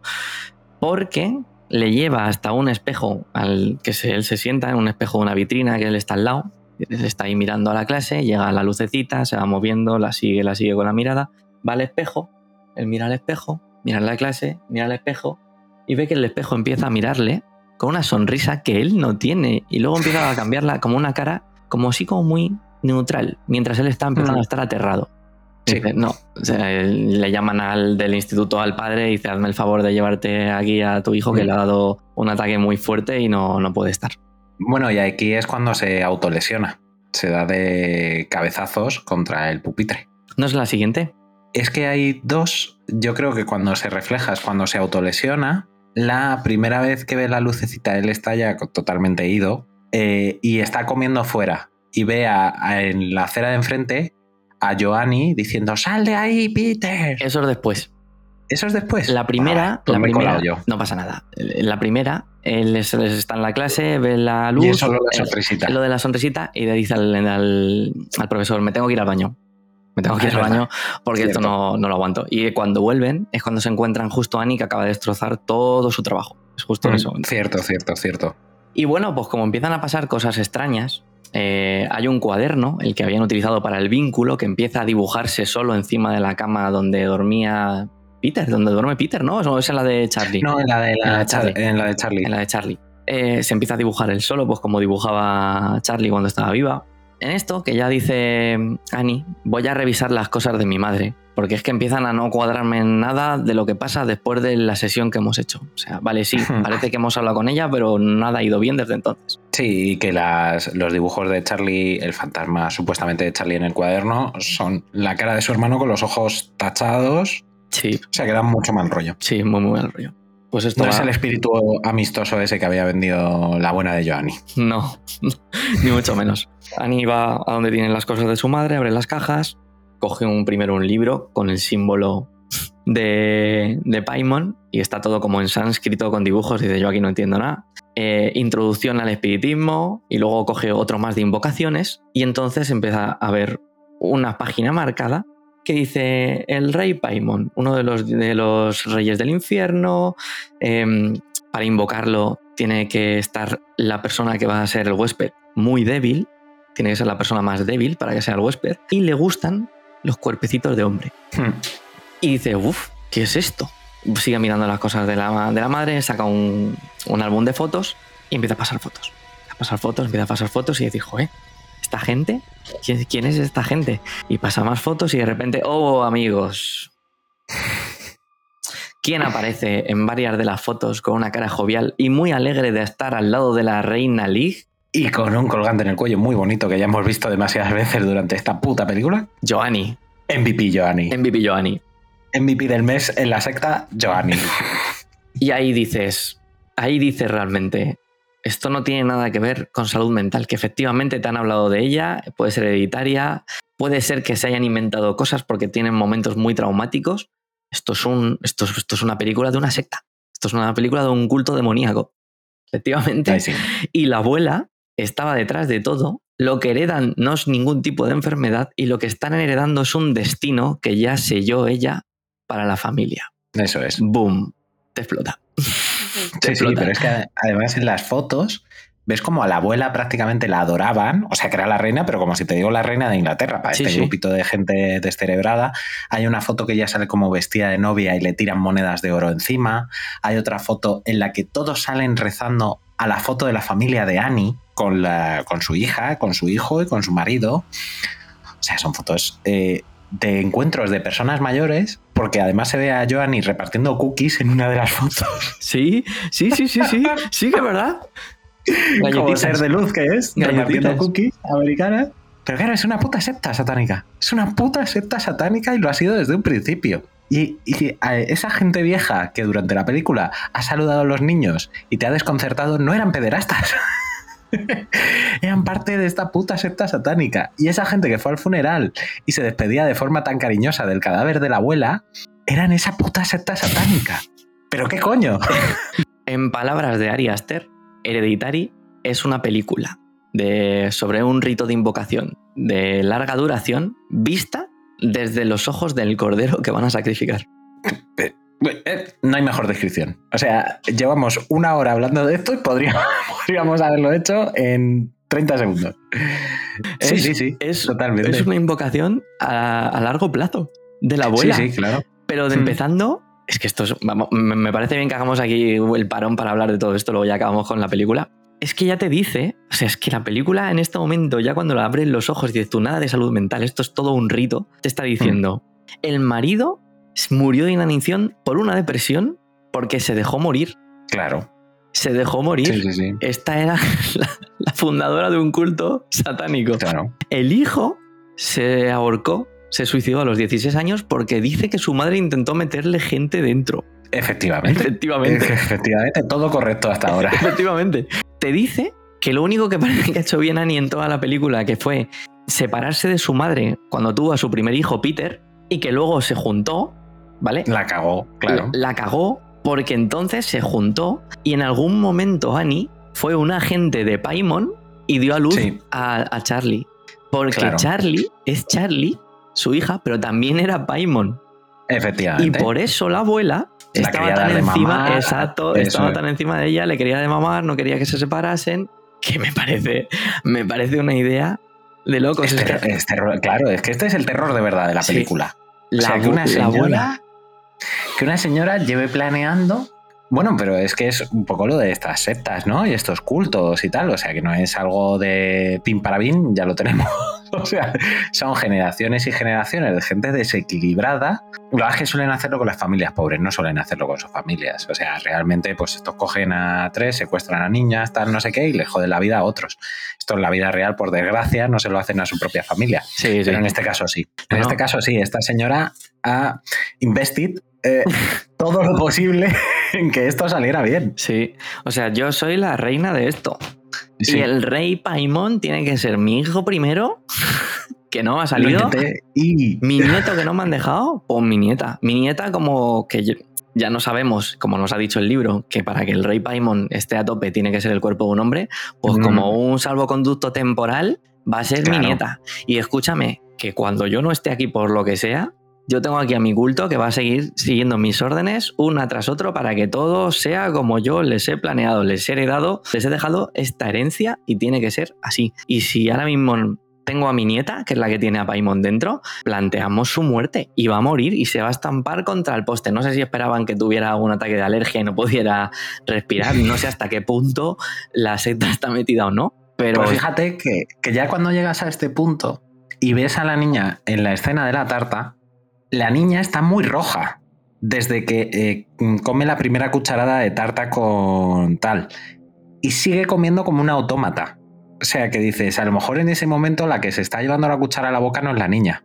Sino Uf. que el que le está provocando, o sea, es lo que lleva adentro lo que le está obligando a comer la tarta como si fuera subnormal, perdida. Porque además normalmente los alérgicos en cuanto dan un bocado a algo, sobre todo esos niveles de alergia, en cuanto dan un bocado a algo que contiene trazas, trazas, Sí, sí. ya lo notan. Sí, O sea, sí. cuanto más esto que has visto un primer plano de que han partido una tonelada de nueces, ¿sabes? Que debe ser California donde graban la película, porque estaban allí todas las nueces de California. Es que ese plano, ese, ese plano es increíble. Eh, es que es increíble lo de, lo de esta señora, Sí. lo de la Ellen Lee. Porque. Sí, sí. La reina, la reina, lo la- que tú decías. es que es la, la reina, reina. de la conspiración. Pero a, a niveles de, de- sí, de demencia, de lo que en teoría tenía. Porque, siguiendo los designios de esta señora, Joanny puso el, el plan en marcha, porque claro, está claro que la muerte de la abuela aceleró los hechos. Aceleró los hechos. Claro. Está claro que hay, hay que irte para adelante a tope. Y, y se acerca a Annie, que si lo del espiritismo, tienes que leer este conjuro, probablemente para meter a Paimon en vuestra casa y que no se vaya, para tenerlo Sí, ahí sí, sí. encerrado, porque a raíz de que, de que lo lee es cuando se es más notorio para ellos todo esto. Sí, y, para, y al final, no solo eso, sino que vamos a intentar joder todo lo posible a tu hijo para dejarle débil y que llegado el momento, Paimon se pueda meter en él. Y dicho esto, eh, una vez conocemos todo este pasado de, de la reina Lee, lo que intenta hacer eh, Annie es ir al cuaderno que se está dibujando solo y quemarlo. Pero, oh, lo tira al fuego y se empieza a incendiar su brazo. Porque aquí, amigos, eh, los espíritus y los demonios son muy reales. O sea, es tirar el, el cuadernito al fuego y el brazo enseguida se pone a, a arder. Y que le dice esto a Annie, vale, tengo que morir yo. Está clarísimo, tengo que morir yo. Pero porque esto hay que eliminarlo y estoy seguro que si se rompe y quemamos el, el vínculo que hemos hecho durante el, el espiritismo, esto se acaba. Y si me tengo que morir yo, pues me muero. Vale, ahora sí. Ahora sí, mientras decide, mientras le llega esta escena, en est- perdón, mientras le llega esta revelación a- en la escena a Annie, ahora sí que sí, vemos a Peter. eh, Espera, que te- se te ha olvidado una cosa. Se te ha dime, olvidado dime, una cosa. dime, dime. Hay un altillo, porque la reina Lee no se quería perder esto. Ah, sí, es verdad, es verdad, es verdad. Entonces. Annie en su ronda de revelaciones de los libros de espiritismo y tal, Ari Aster de nuevo, ya escenas atrás, habían dicho, joder, ¿a qué huele en esta puta casa? Sí, sí, sí, sí. ¿A qué huele en esta puta casa? Pues nada, amigos, Ana- Annie sube al altillo. ¿Y quién está en el altillo? El cadáver de su mamá, en un esquinazo con el símbolo pintado en sangre de Paimón encima. Y esto unido a lo que decíamos antes, de que al padre le han dicho que han hecho cositas malas en la tumba de su suegra, pues ya sabemos lo que han hecho. Y ya sabemos quiénes están accediendo a la casa cada vez que quieren. Porque lo que han hecho es coger el cadáver de la abuela, subirlo al altillo, hacer el símbolo o sea que la gente del culto entra en la casa en cuanto ellos no están, pues la gente del culto se pasa allí. Sí, sí, no, Vamos. no, no, no la- no les han visto, pero yo creo que tienen que estar ahí como si tuvieran Sí. las paredes, tío, más espacio para que ellos vivan, ¿sabes? Detrás de Efectivamente. unas paredes que no conocen, porque hacen lo que quieren por allí, lo que Sí. quieren. Eso, solo quería añadir eso, que es No, que la no, reina Lee Es un detalle estaba presente muy nuevo. importante además, bien añadido. Recuperamos a Peter, ahora sí, que está en el instituto, en un descanso del instituto, comiendo, esta sí la que tú decías, y de repente Joanny, nuestra amiga Joanny, la MVP, le está gritando, Peter, Peter, desde muy lejos, de hecho desde Sí. realmente lejos. Y le empieza a hacer como un conjuro, un conjuro con palabras en ahí, no sé qué, Sí. vete, vete, Peter, vete, fuera, fuera, Peter, fuera. Y Peter le mira como diciendo, a ver, yo, yo ya, a ver, la, la noche anterior he visto como mi hermana, desde mi- la esquina Sí. de mi habitación, se le caía la cabeza y era una pelota. Estoy muy mal. Ahora mismo cualquier cosa me puede dar un infarto. Y tú ahora me estás diciendo desde muy lejos, una señora que no conozco, que me vaya, que me vaya, que, que me estás diciendo con un conjuro. Debemos entrar por los pasillos de la, del, del instituto y de repente lo que es para nosotros el- la manifestación del rey Paimon, que son- es esta lucecita, se hace muy fuerte y imbuye como todo el pasillo del instituto para acabar llegando a la clase en la que él se va a meter. Como te está diciendo, aquí te espero, amigo, aquí te espero, aquí te espero que sé que vas a venir. Vente a clase que tengo la mandanga aquí en tu mesa esperándote. Total, que vemos a Peter ahí en clase, como diciendo, uff, la luz, la luz está aquí, la luz está aquí, y empieza a oír un sonido que es algo así como... Sí. Y hace, ¿qué narices? ¿Mi hermana? ¿Cómo? ¿Dónde? ¿Perdón? ¿Cómo? ¿Qué está pasando? Y de repente, otro más En su puto oído. en su puto oído. Y lo siguiente que vemos es el brazo desencajado, porque nos enseña solamente el brazo, cómo desencaja en el brazo, que parece que está diciendo que quiere responder alguna cosa o llamando la atención del profesor, pero lo está muy exagerado, muy exagerado, muy desencajado. Y vemos las caras de los compañeros y el profesor, también ellos desencajados, mirando el rostro de, de Peter. Y nos lo enseñan a nosotros, y tiene una cara medio desencajada también él, igual que el brazo, como si se lo hubiera metido un poco la cara de su hermana. Sí. Con el ojo Sí, rojo sí. así en grande, las pestañas hacia arriba, babeando y está como paralizado en plan. Sí, sí, sí, sí, sí, sí, sí. Una sea, imagen un- que es, para mí es terrorífica. Total. Terrorífica. Y aquí es que ahora ya viene el chorreo de imágenes terroríficas. Sí, sí, no. Este, el, último, el último sprint de la película es, es una detrás de otra. Y no Empezamos solo. con esta Sí, y sí. lo que te rondaré.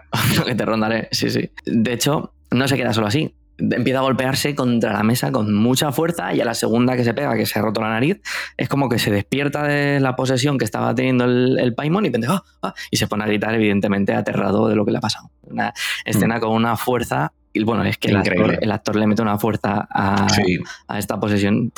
O sea, porque es eso, fuerza dramática y fuerza física también, porque tiene que ser reacciones tremendamente extremas. Eh, Aquí no se utilizaron cables, no se utilizó ningún efecto práctico. O sea, fue solo puro dramatismo del actor, o sea, que increíble. El actor es que está rojo, o sea, está rojo, está sí, sí, sí. estirado, la cara así. Está luego- congestionado, sí. Esto es muy, muy, muy- Es difícil de ver, ¿eh? Es difícil de ver. Tú ya que, que llevas toda la película en tensión, que cada vez va todo a más, va todo a más.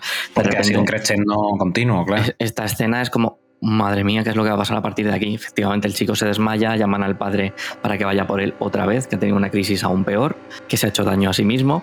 Pero, detalle importante que me gustaría comentar: eh, estamos en el despacho del padre cuando le llaman. En el ordenador está escribiendo un correo para decir que Annie está teniendo o está en medio de un ataque. Como que algo que nos dice que, vale, Annie, Annie ya ha tenido algún ataque antes. O sea, Sí. algo ha pasado aquí. Y justo le están. Le están bueno, también recibo un correo de la, de la funeraria De la- con sí. fotos de cómo estaba la tumba.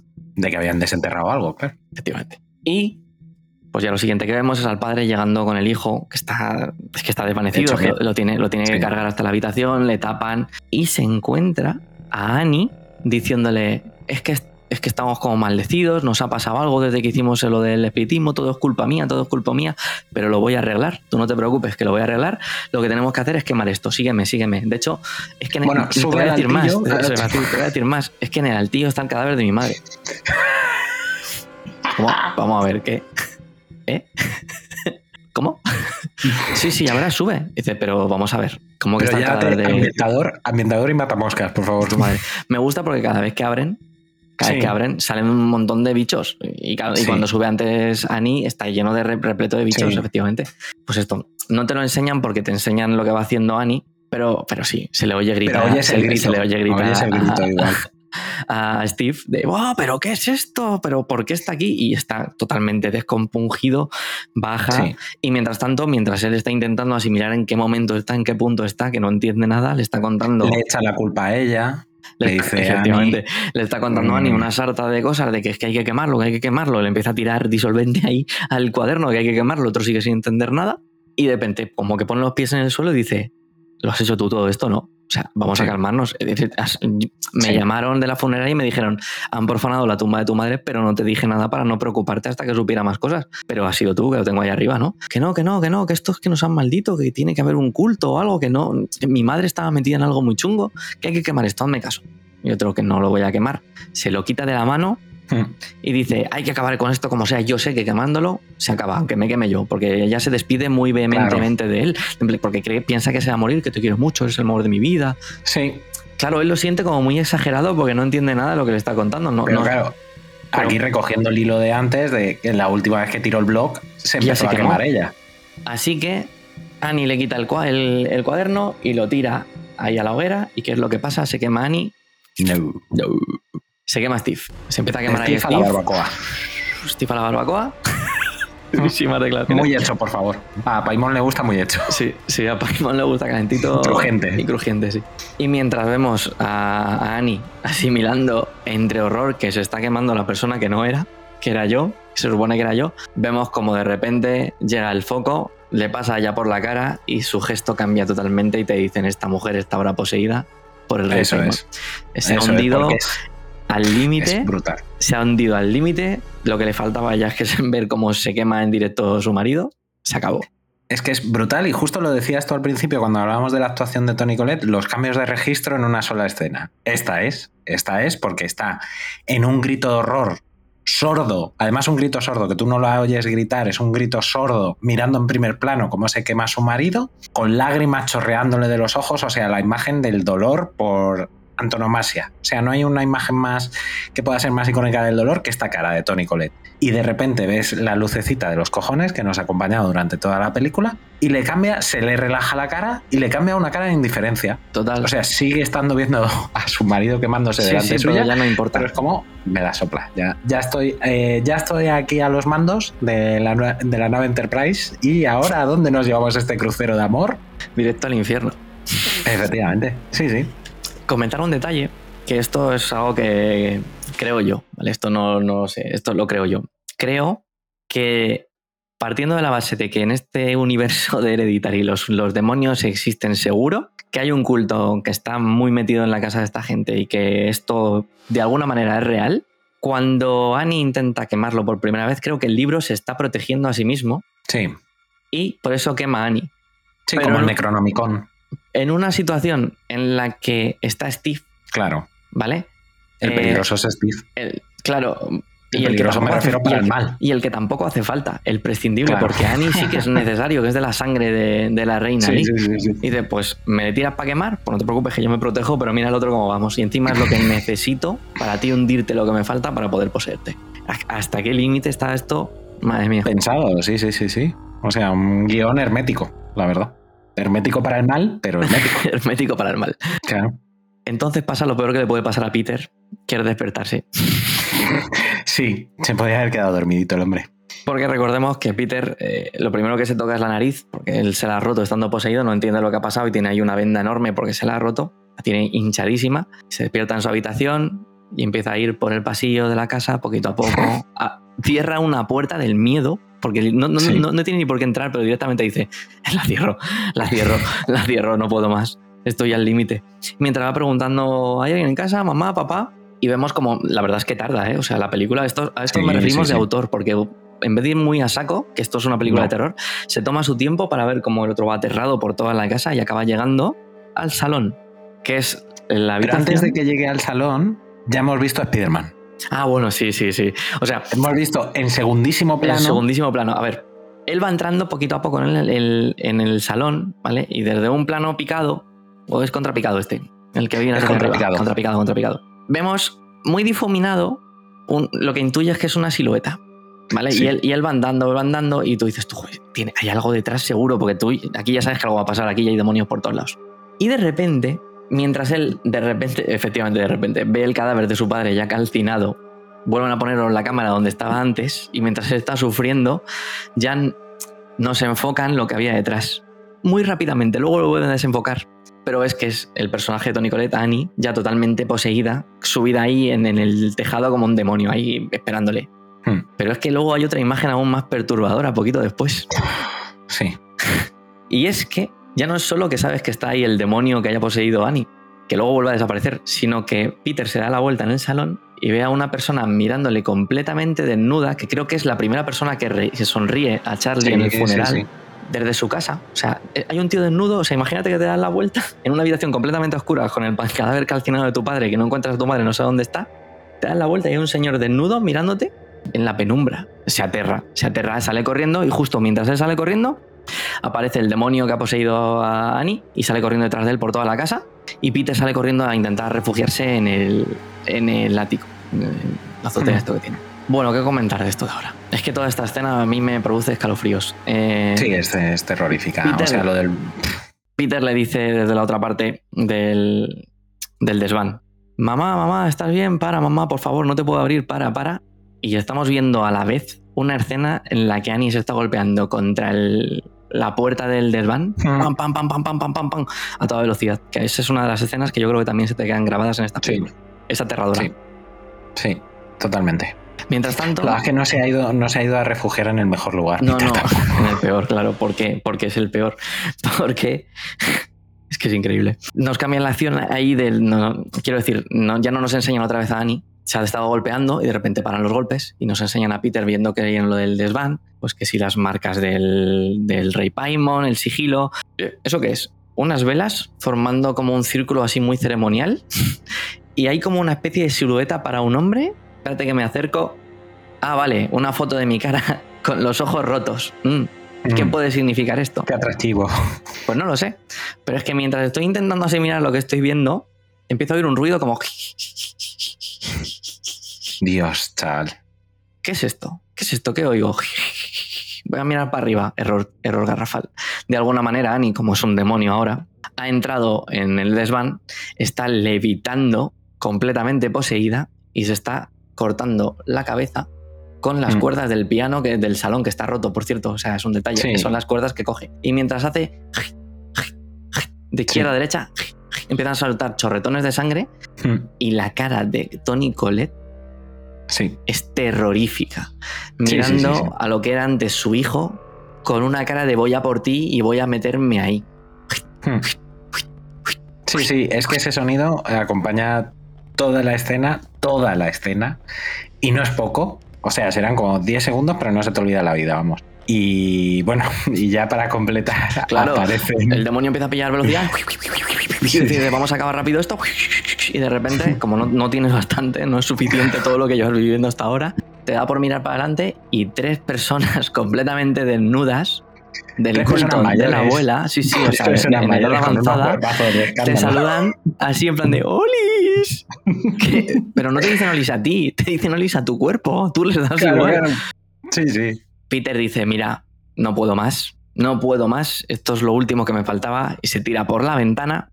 Y, y esto es un detalle que me encanta, esto es un detalle además de esto de, de que al milímetro medido, el ruido del Sí. acaba con un clac deja de sonar, y entonces aparece la lucecita, poquito a poco, metiéndose en el cuerpo de Peter.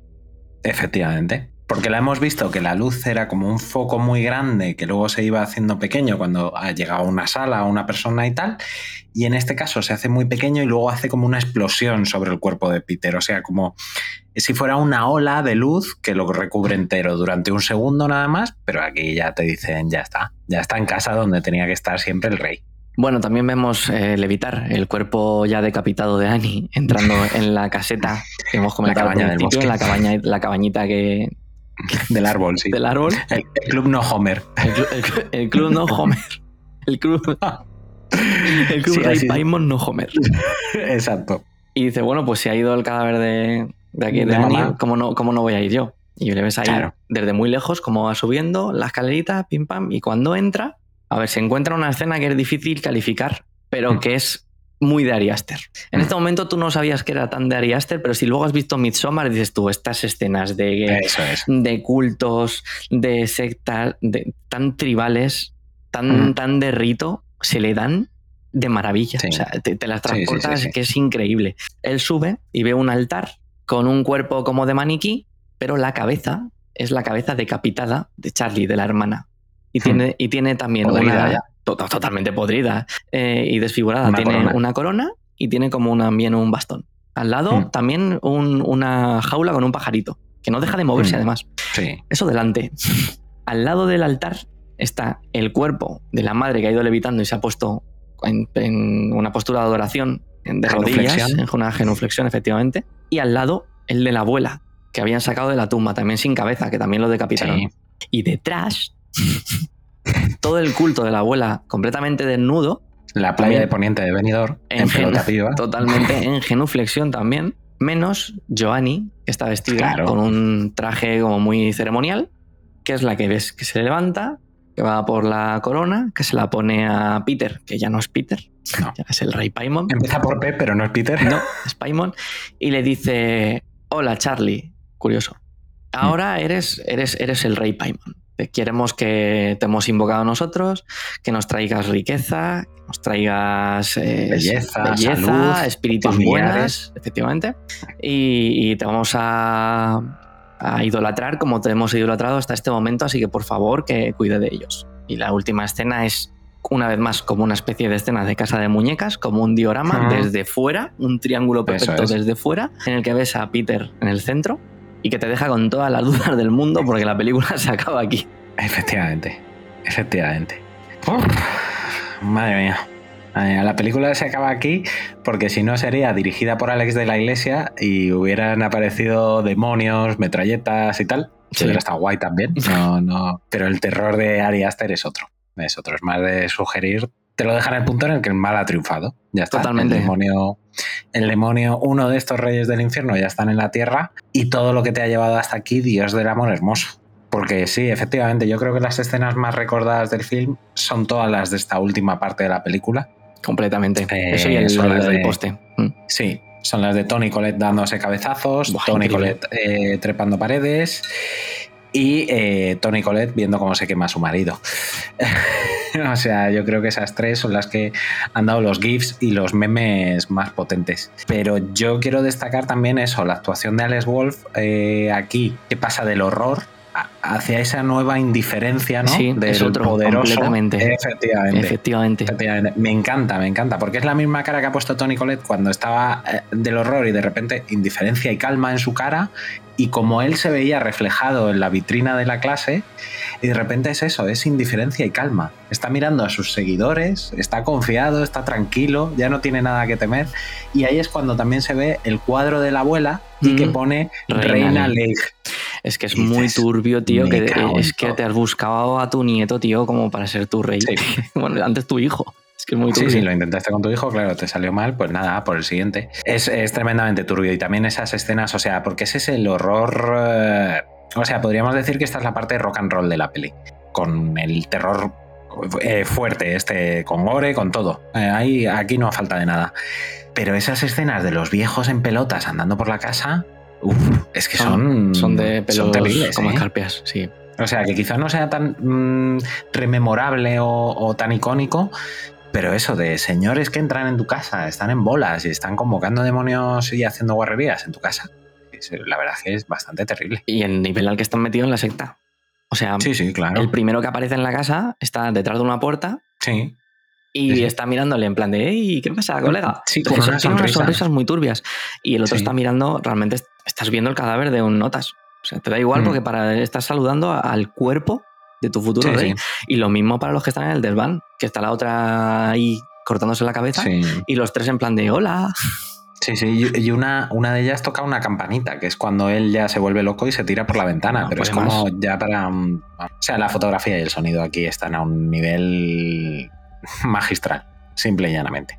Y sí, con esto, con esto acabamos. Uf, tremendo camino, ¿eh? Este Sí, ha sí. sido No. el, el Via Crucis. No es duro, digo decir, no, no es fácil. Las, las películas de este señor no, no son fáciles. No. O sea, otra, cosa, otra cosa puede, pero fáciles no son. Era la segunda vez que veías tú, ¿no? Sí, de hecho, yo es lo que comentaba. Yo vi la primera vez y me quise quedar incluso eh, con el tema de la salud mental. Bueno, es que es verdad que. Lo intentaste. Lo intenté, lo intenté durante mucha peli. Y, y me- quizá a veces pienso, digo, ojalá hubiese sido menos. Ahora que lo ves la segunda vez y ya te vas fijando en los detalles y desde el minuto uno es que sabes que es- esto es, una, es un secta. culto, es un culto y hay demonios. Pero no sé, a veces pienso, digo, joder, es que me gusta tanto, vale, sí, le he heredado el destino que ella ha formado con todo lo del culto y tal, pero mm, tampoco me hubiera desagradado que también hubiera Que sido un hubiera dejado detalle más abierto. al sí a la salud mental, decir, lo que pasa es que al final tienes que dar mucho de ti para creerte eso. Yo no creo que esté pensando en eso la película. No, no, no, a lo mejor lo toma, o sea, lo puede tomar como referencia, Sí, ¿no? eso como metáfora, como metáfora, sí, la destrucción de la familia también. Eso, eso está en la película, o sea, eso, de hecho también él decía de su película que era una película familiar, que era una película de una familia que vivía una pesadilla, pero era una película eminentemente familiar. Pero realmente, al final, quienes han estado detrás de todo, y te lo ha dicho desde el minuto uno, o sea, aquí no hay casualidades. O sea, las casualidades en este, en el universo Ari Aster no existen. Y luego, por Si todo- mucho que si nos todo- pretenda. No, no, si va pintando mal la cosa es que está mal. Claro, por mucho que nos pretenda engañar, luego llegó Midsommar y hizo exactamente lo mismo. Porque en Midsommar, ya a lo mejor algún día la analizamos, aunque esta va a ser más polémica, pero en Midsommar también hay un, pla- un par de planos al principio de la película que ya te dicen lo que va a pasar. o sea, que ya te dicen que bueno, que Me si te quieres quedar hasta el suecos, final. hacen cosas. Claro, que si te quieres quedar a montar muebles, pues que te quedes, pero no hace falta. No, no. Ay, en fin. Bueno, Ori, eh, yo me he quedado con muchas ganas eh, de que me cuentes antes, eh, off the record, como se suele decir, me hayas comentado algo de colores. Sí. De colores y esta peli. Y me gustaría que lo compartieras con todos nuestros, todos y todas nuestras insomnes. Eh, preparando un poquito el programa, de esto que buscas un poco de curiosidades y eso, he dado un vídeo en YouTube que se llama, bueno, del el canal Fin de Creativo, que ya de por sí, aunque yo os cuente así un poco, os insto a ver porque lo hacen mil veces mejor de lo que voy a hacerlo yo. Pero como curiosidad sí que os voy a comentar el tema del uso del color. El vídeo es flipante, o sea, lo explican que da gusto, pero es increíble como quizá no te fijas tanto porque puede que parezca un poquito algo secundario ahí metido entre todo, pero el, el color en esta película prácticamente te está avisando de absolutamente todo lo que va pasando desde el minuto uno también. Asocia al Ari Aster varios colores a varias cosas de la película y, y funcionan a la perfección. O sea, me explico.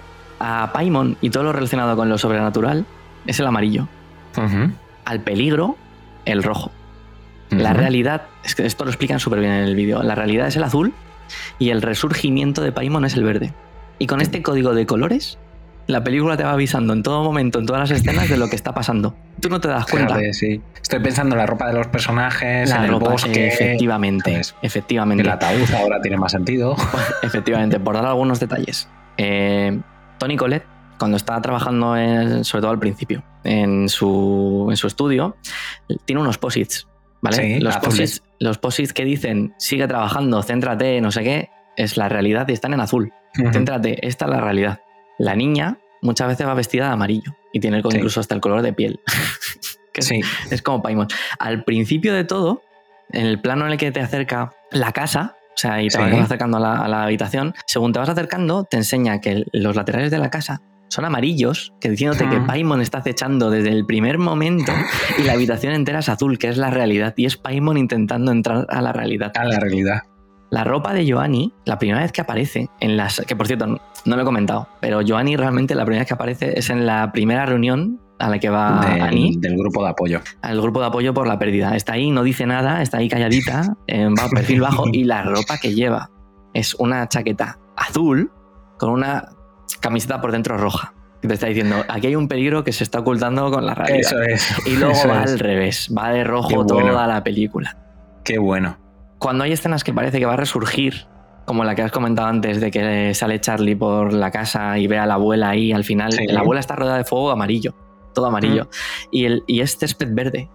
Está en el Sí, césped verde. sí, sí, sí, es como el resurgimiento de, Pai- de Paimon. Y ya por comentar la última, que insisto, el vídeo es maravilloso y, y lo vais a ver mucho mejor. Eh, cuando se cae, bueno, cuando se tira más bien Peter desde, desde el desván al suelo, cae en un césped verde. Y justo Sí. entra el resurgimiento de Paimon. Y entra en la cabaña que ya directamente es naranja. Es amarillo, Sí. todo ocre, puro Paimon. Y además todo- la- la- y to- y ya desaparecen todos los colores. Una vez entra en la cabaña es todo amarillo. Sí, y ya desde siempre la luz de la cabaña era roja por los calefactores de la madre. Peligro.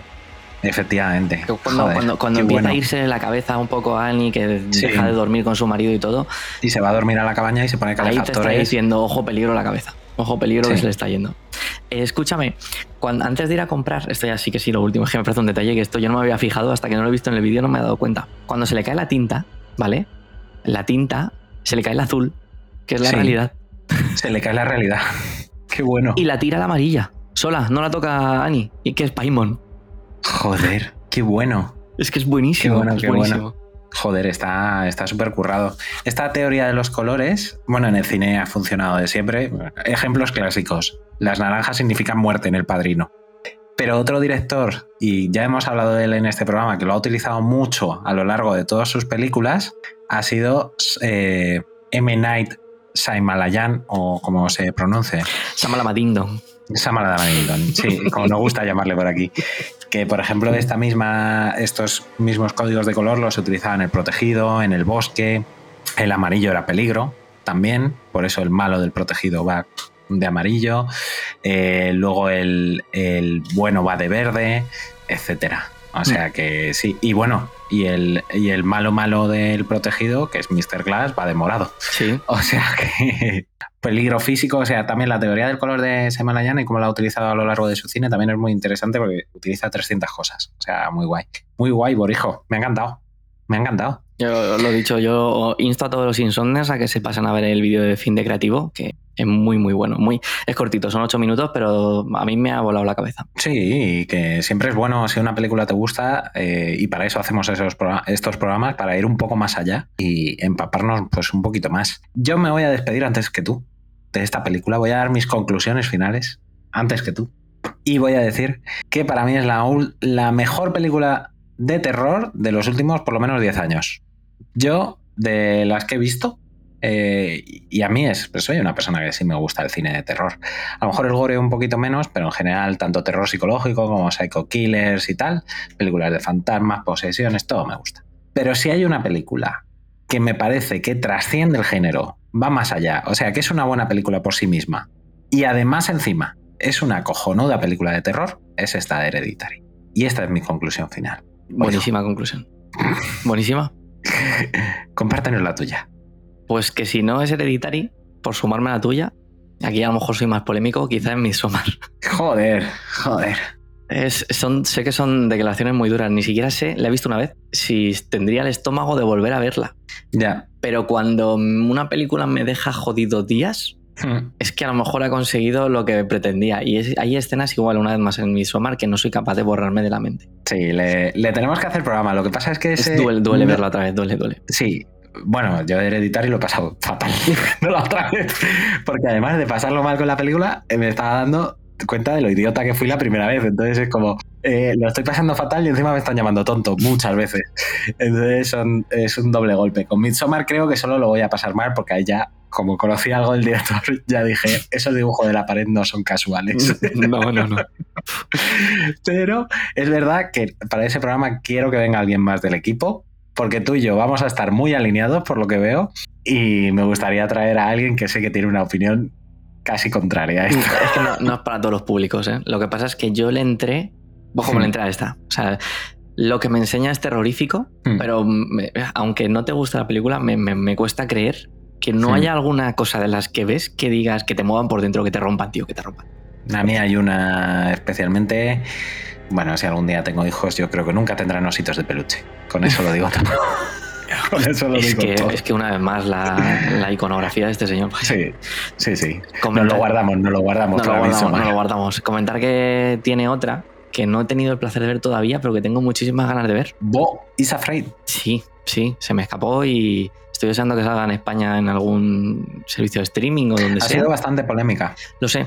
Eh, sé que es un hmm. cambio completamente radical. Sí. Que es algo que tiene cosas de comedia, pero que tiene también el toque de Ari Aster y que peca de larga. Y aún así creo que recortaron una hora. Sí, sí, sí. Pero por ahora me la veo, ¿sabes? Yo, he escuchado de todo. Yo he escuchado de todo. Pero sí, yo creo que nosotros y aquí en general en el equipo de HDP tenemos como a Ari Aster, Robert Eggers y Jordan Peele, que son como directores más o menos actuales que en general, aunque alguna nos deje más frío, pero les damos bastante chance. O sea, aquí gustan bastante y por lo menos en el equipo de HDP. Y siempre que sacan un producto, al menos, os lo digo, algunos no llegarán a tener Neon Club pero al menos es comentado en el chat interno del equipo o se comentan, se comentan. O sea que si les tenemos el ojo puesto a estos tres piezas. Pues nada, Bori, ¿qué quieres decir para despedirte de nuestras y nuestros insomnes? Que alguien duerme ahora, ¿no? Imagínate, tú ahora, si es que se te deslumbra un poquito el, del, reloj en la pared y, ya te pones a temblar. se te enciende la linterna del móvil por casualidad porque le des con el dedazo gordo y vamos. ¿Qué pasa sí, sí. Las cacas, madre mía. Alguien hace sin querer. Oyes una campanita y dices, ¿eh? ¿Eh? ¿Dónde está el jubilado en pelotas? es que lo de, los ancianos en pelotas también es muy Ariaster. Es que es que muy. Es que muy. Sí, ancianos en pelotas siempre dan miedo. Pues nada, Bori. ¿Algo más que añadir a tu despedida? Poco más. Eh, nada, lo dicho lo de siempre. Que espero que si habéis llegado aquí, pues que os haya gustado el programa cualquier cosilla que nos queráis decir, pues ahí tenéis los comentarios. Estaremos encantados, no, encantadísimos de leerlos y de contestaros.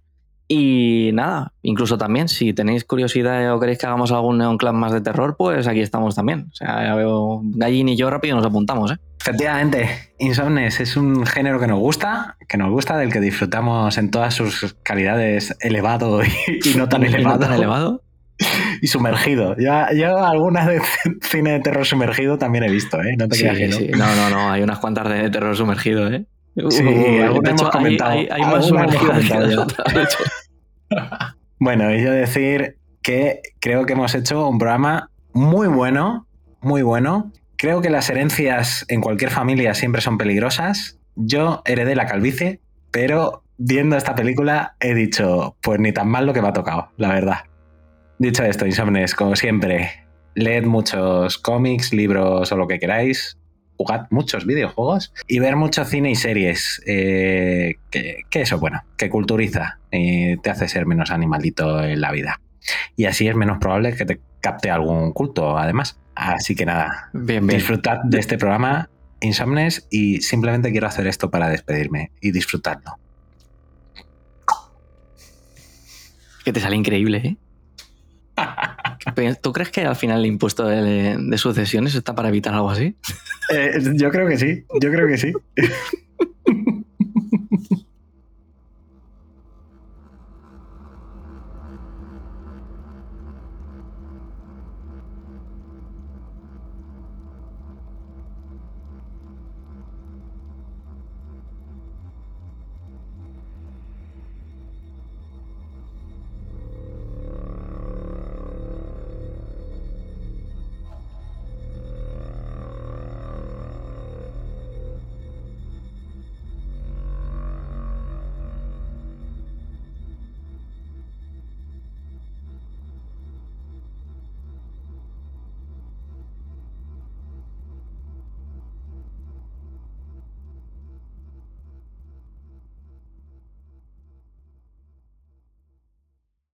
Hoy dormimos poco. Hoy dormimos poco. Tu programa para estar al día de cómics, cine, videojuegos, junto al equipo más divertido y gamberro. No te duermas insomne y prepárate porque hoy dormimos poco.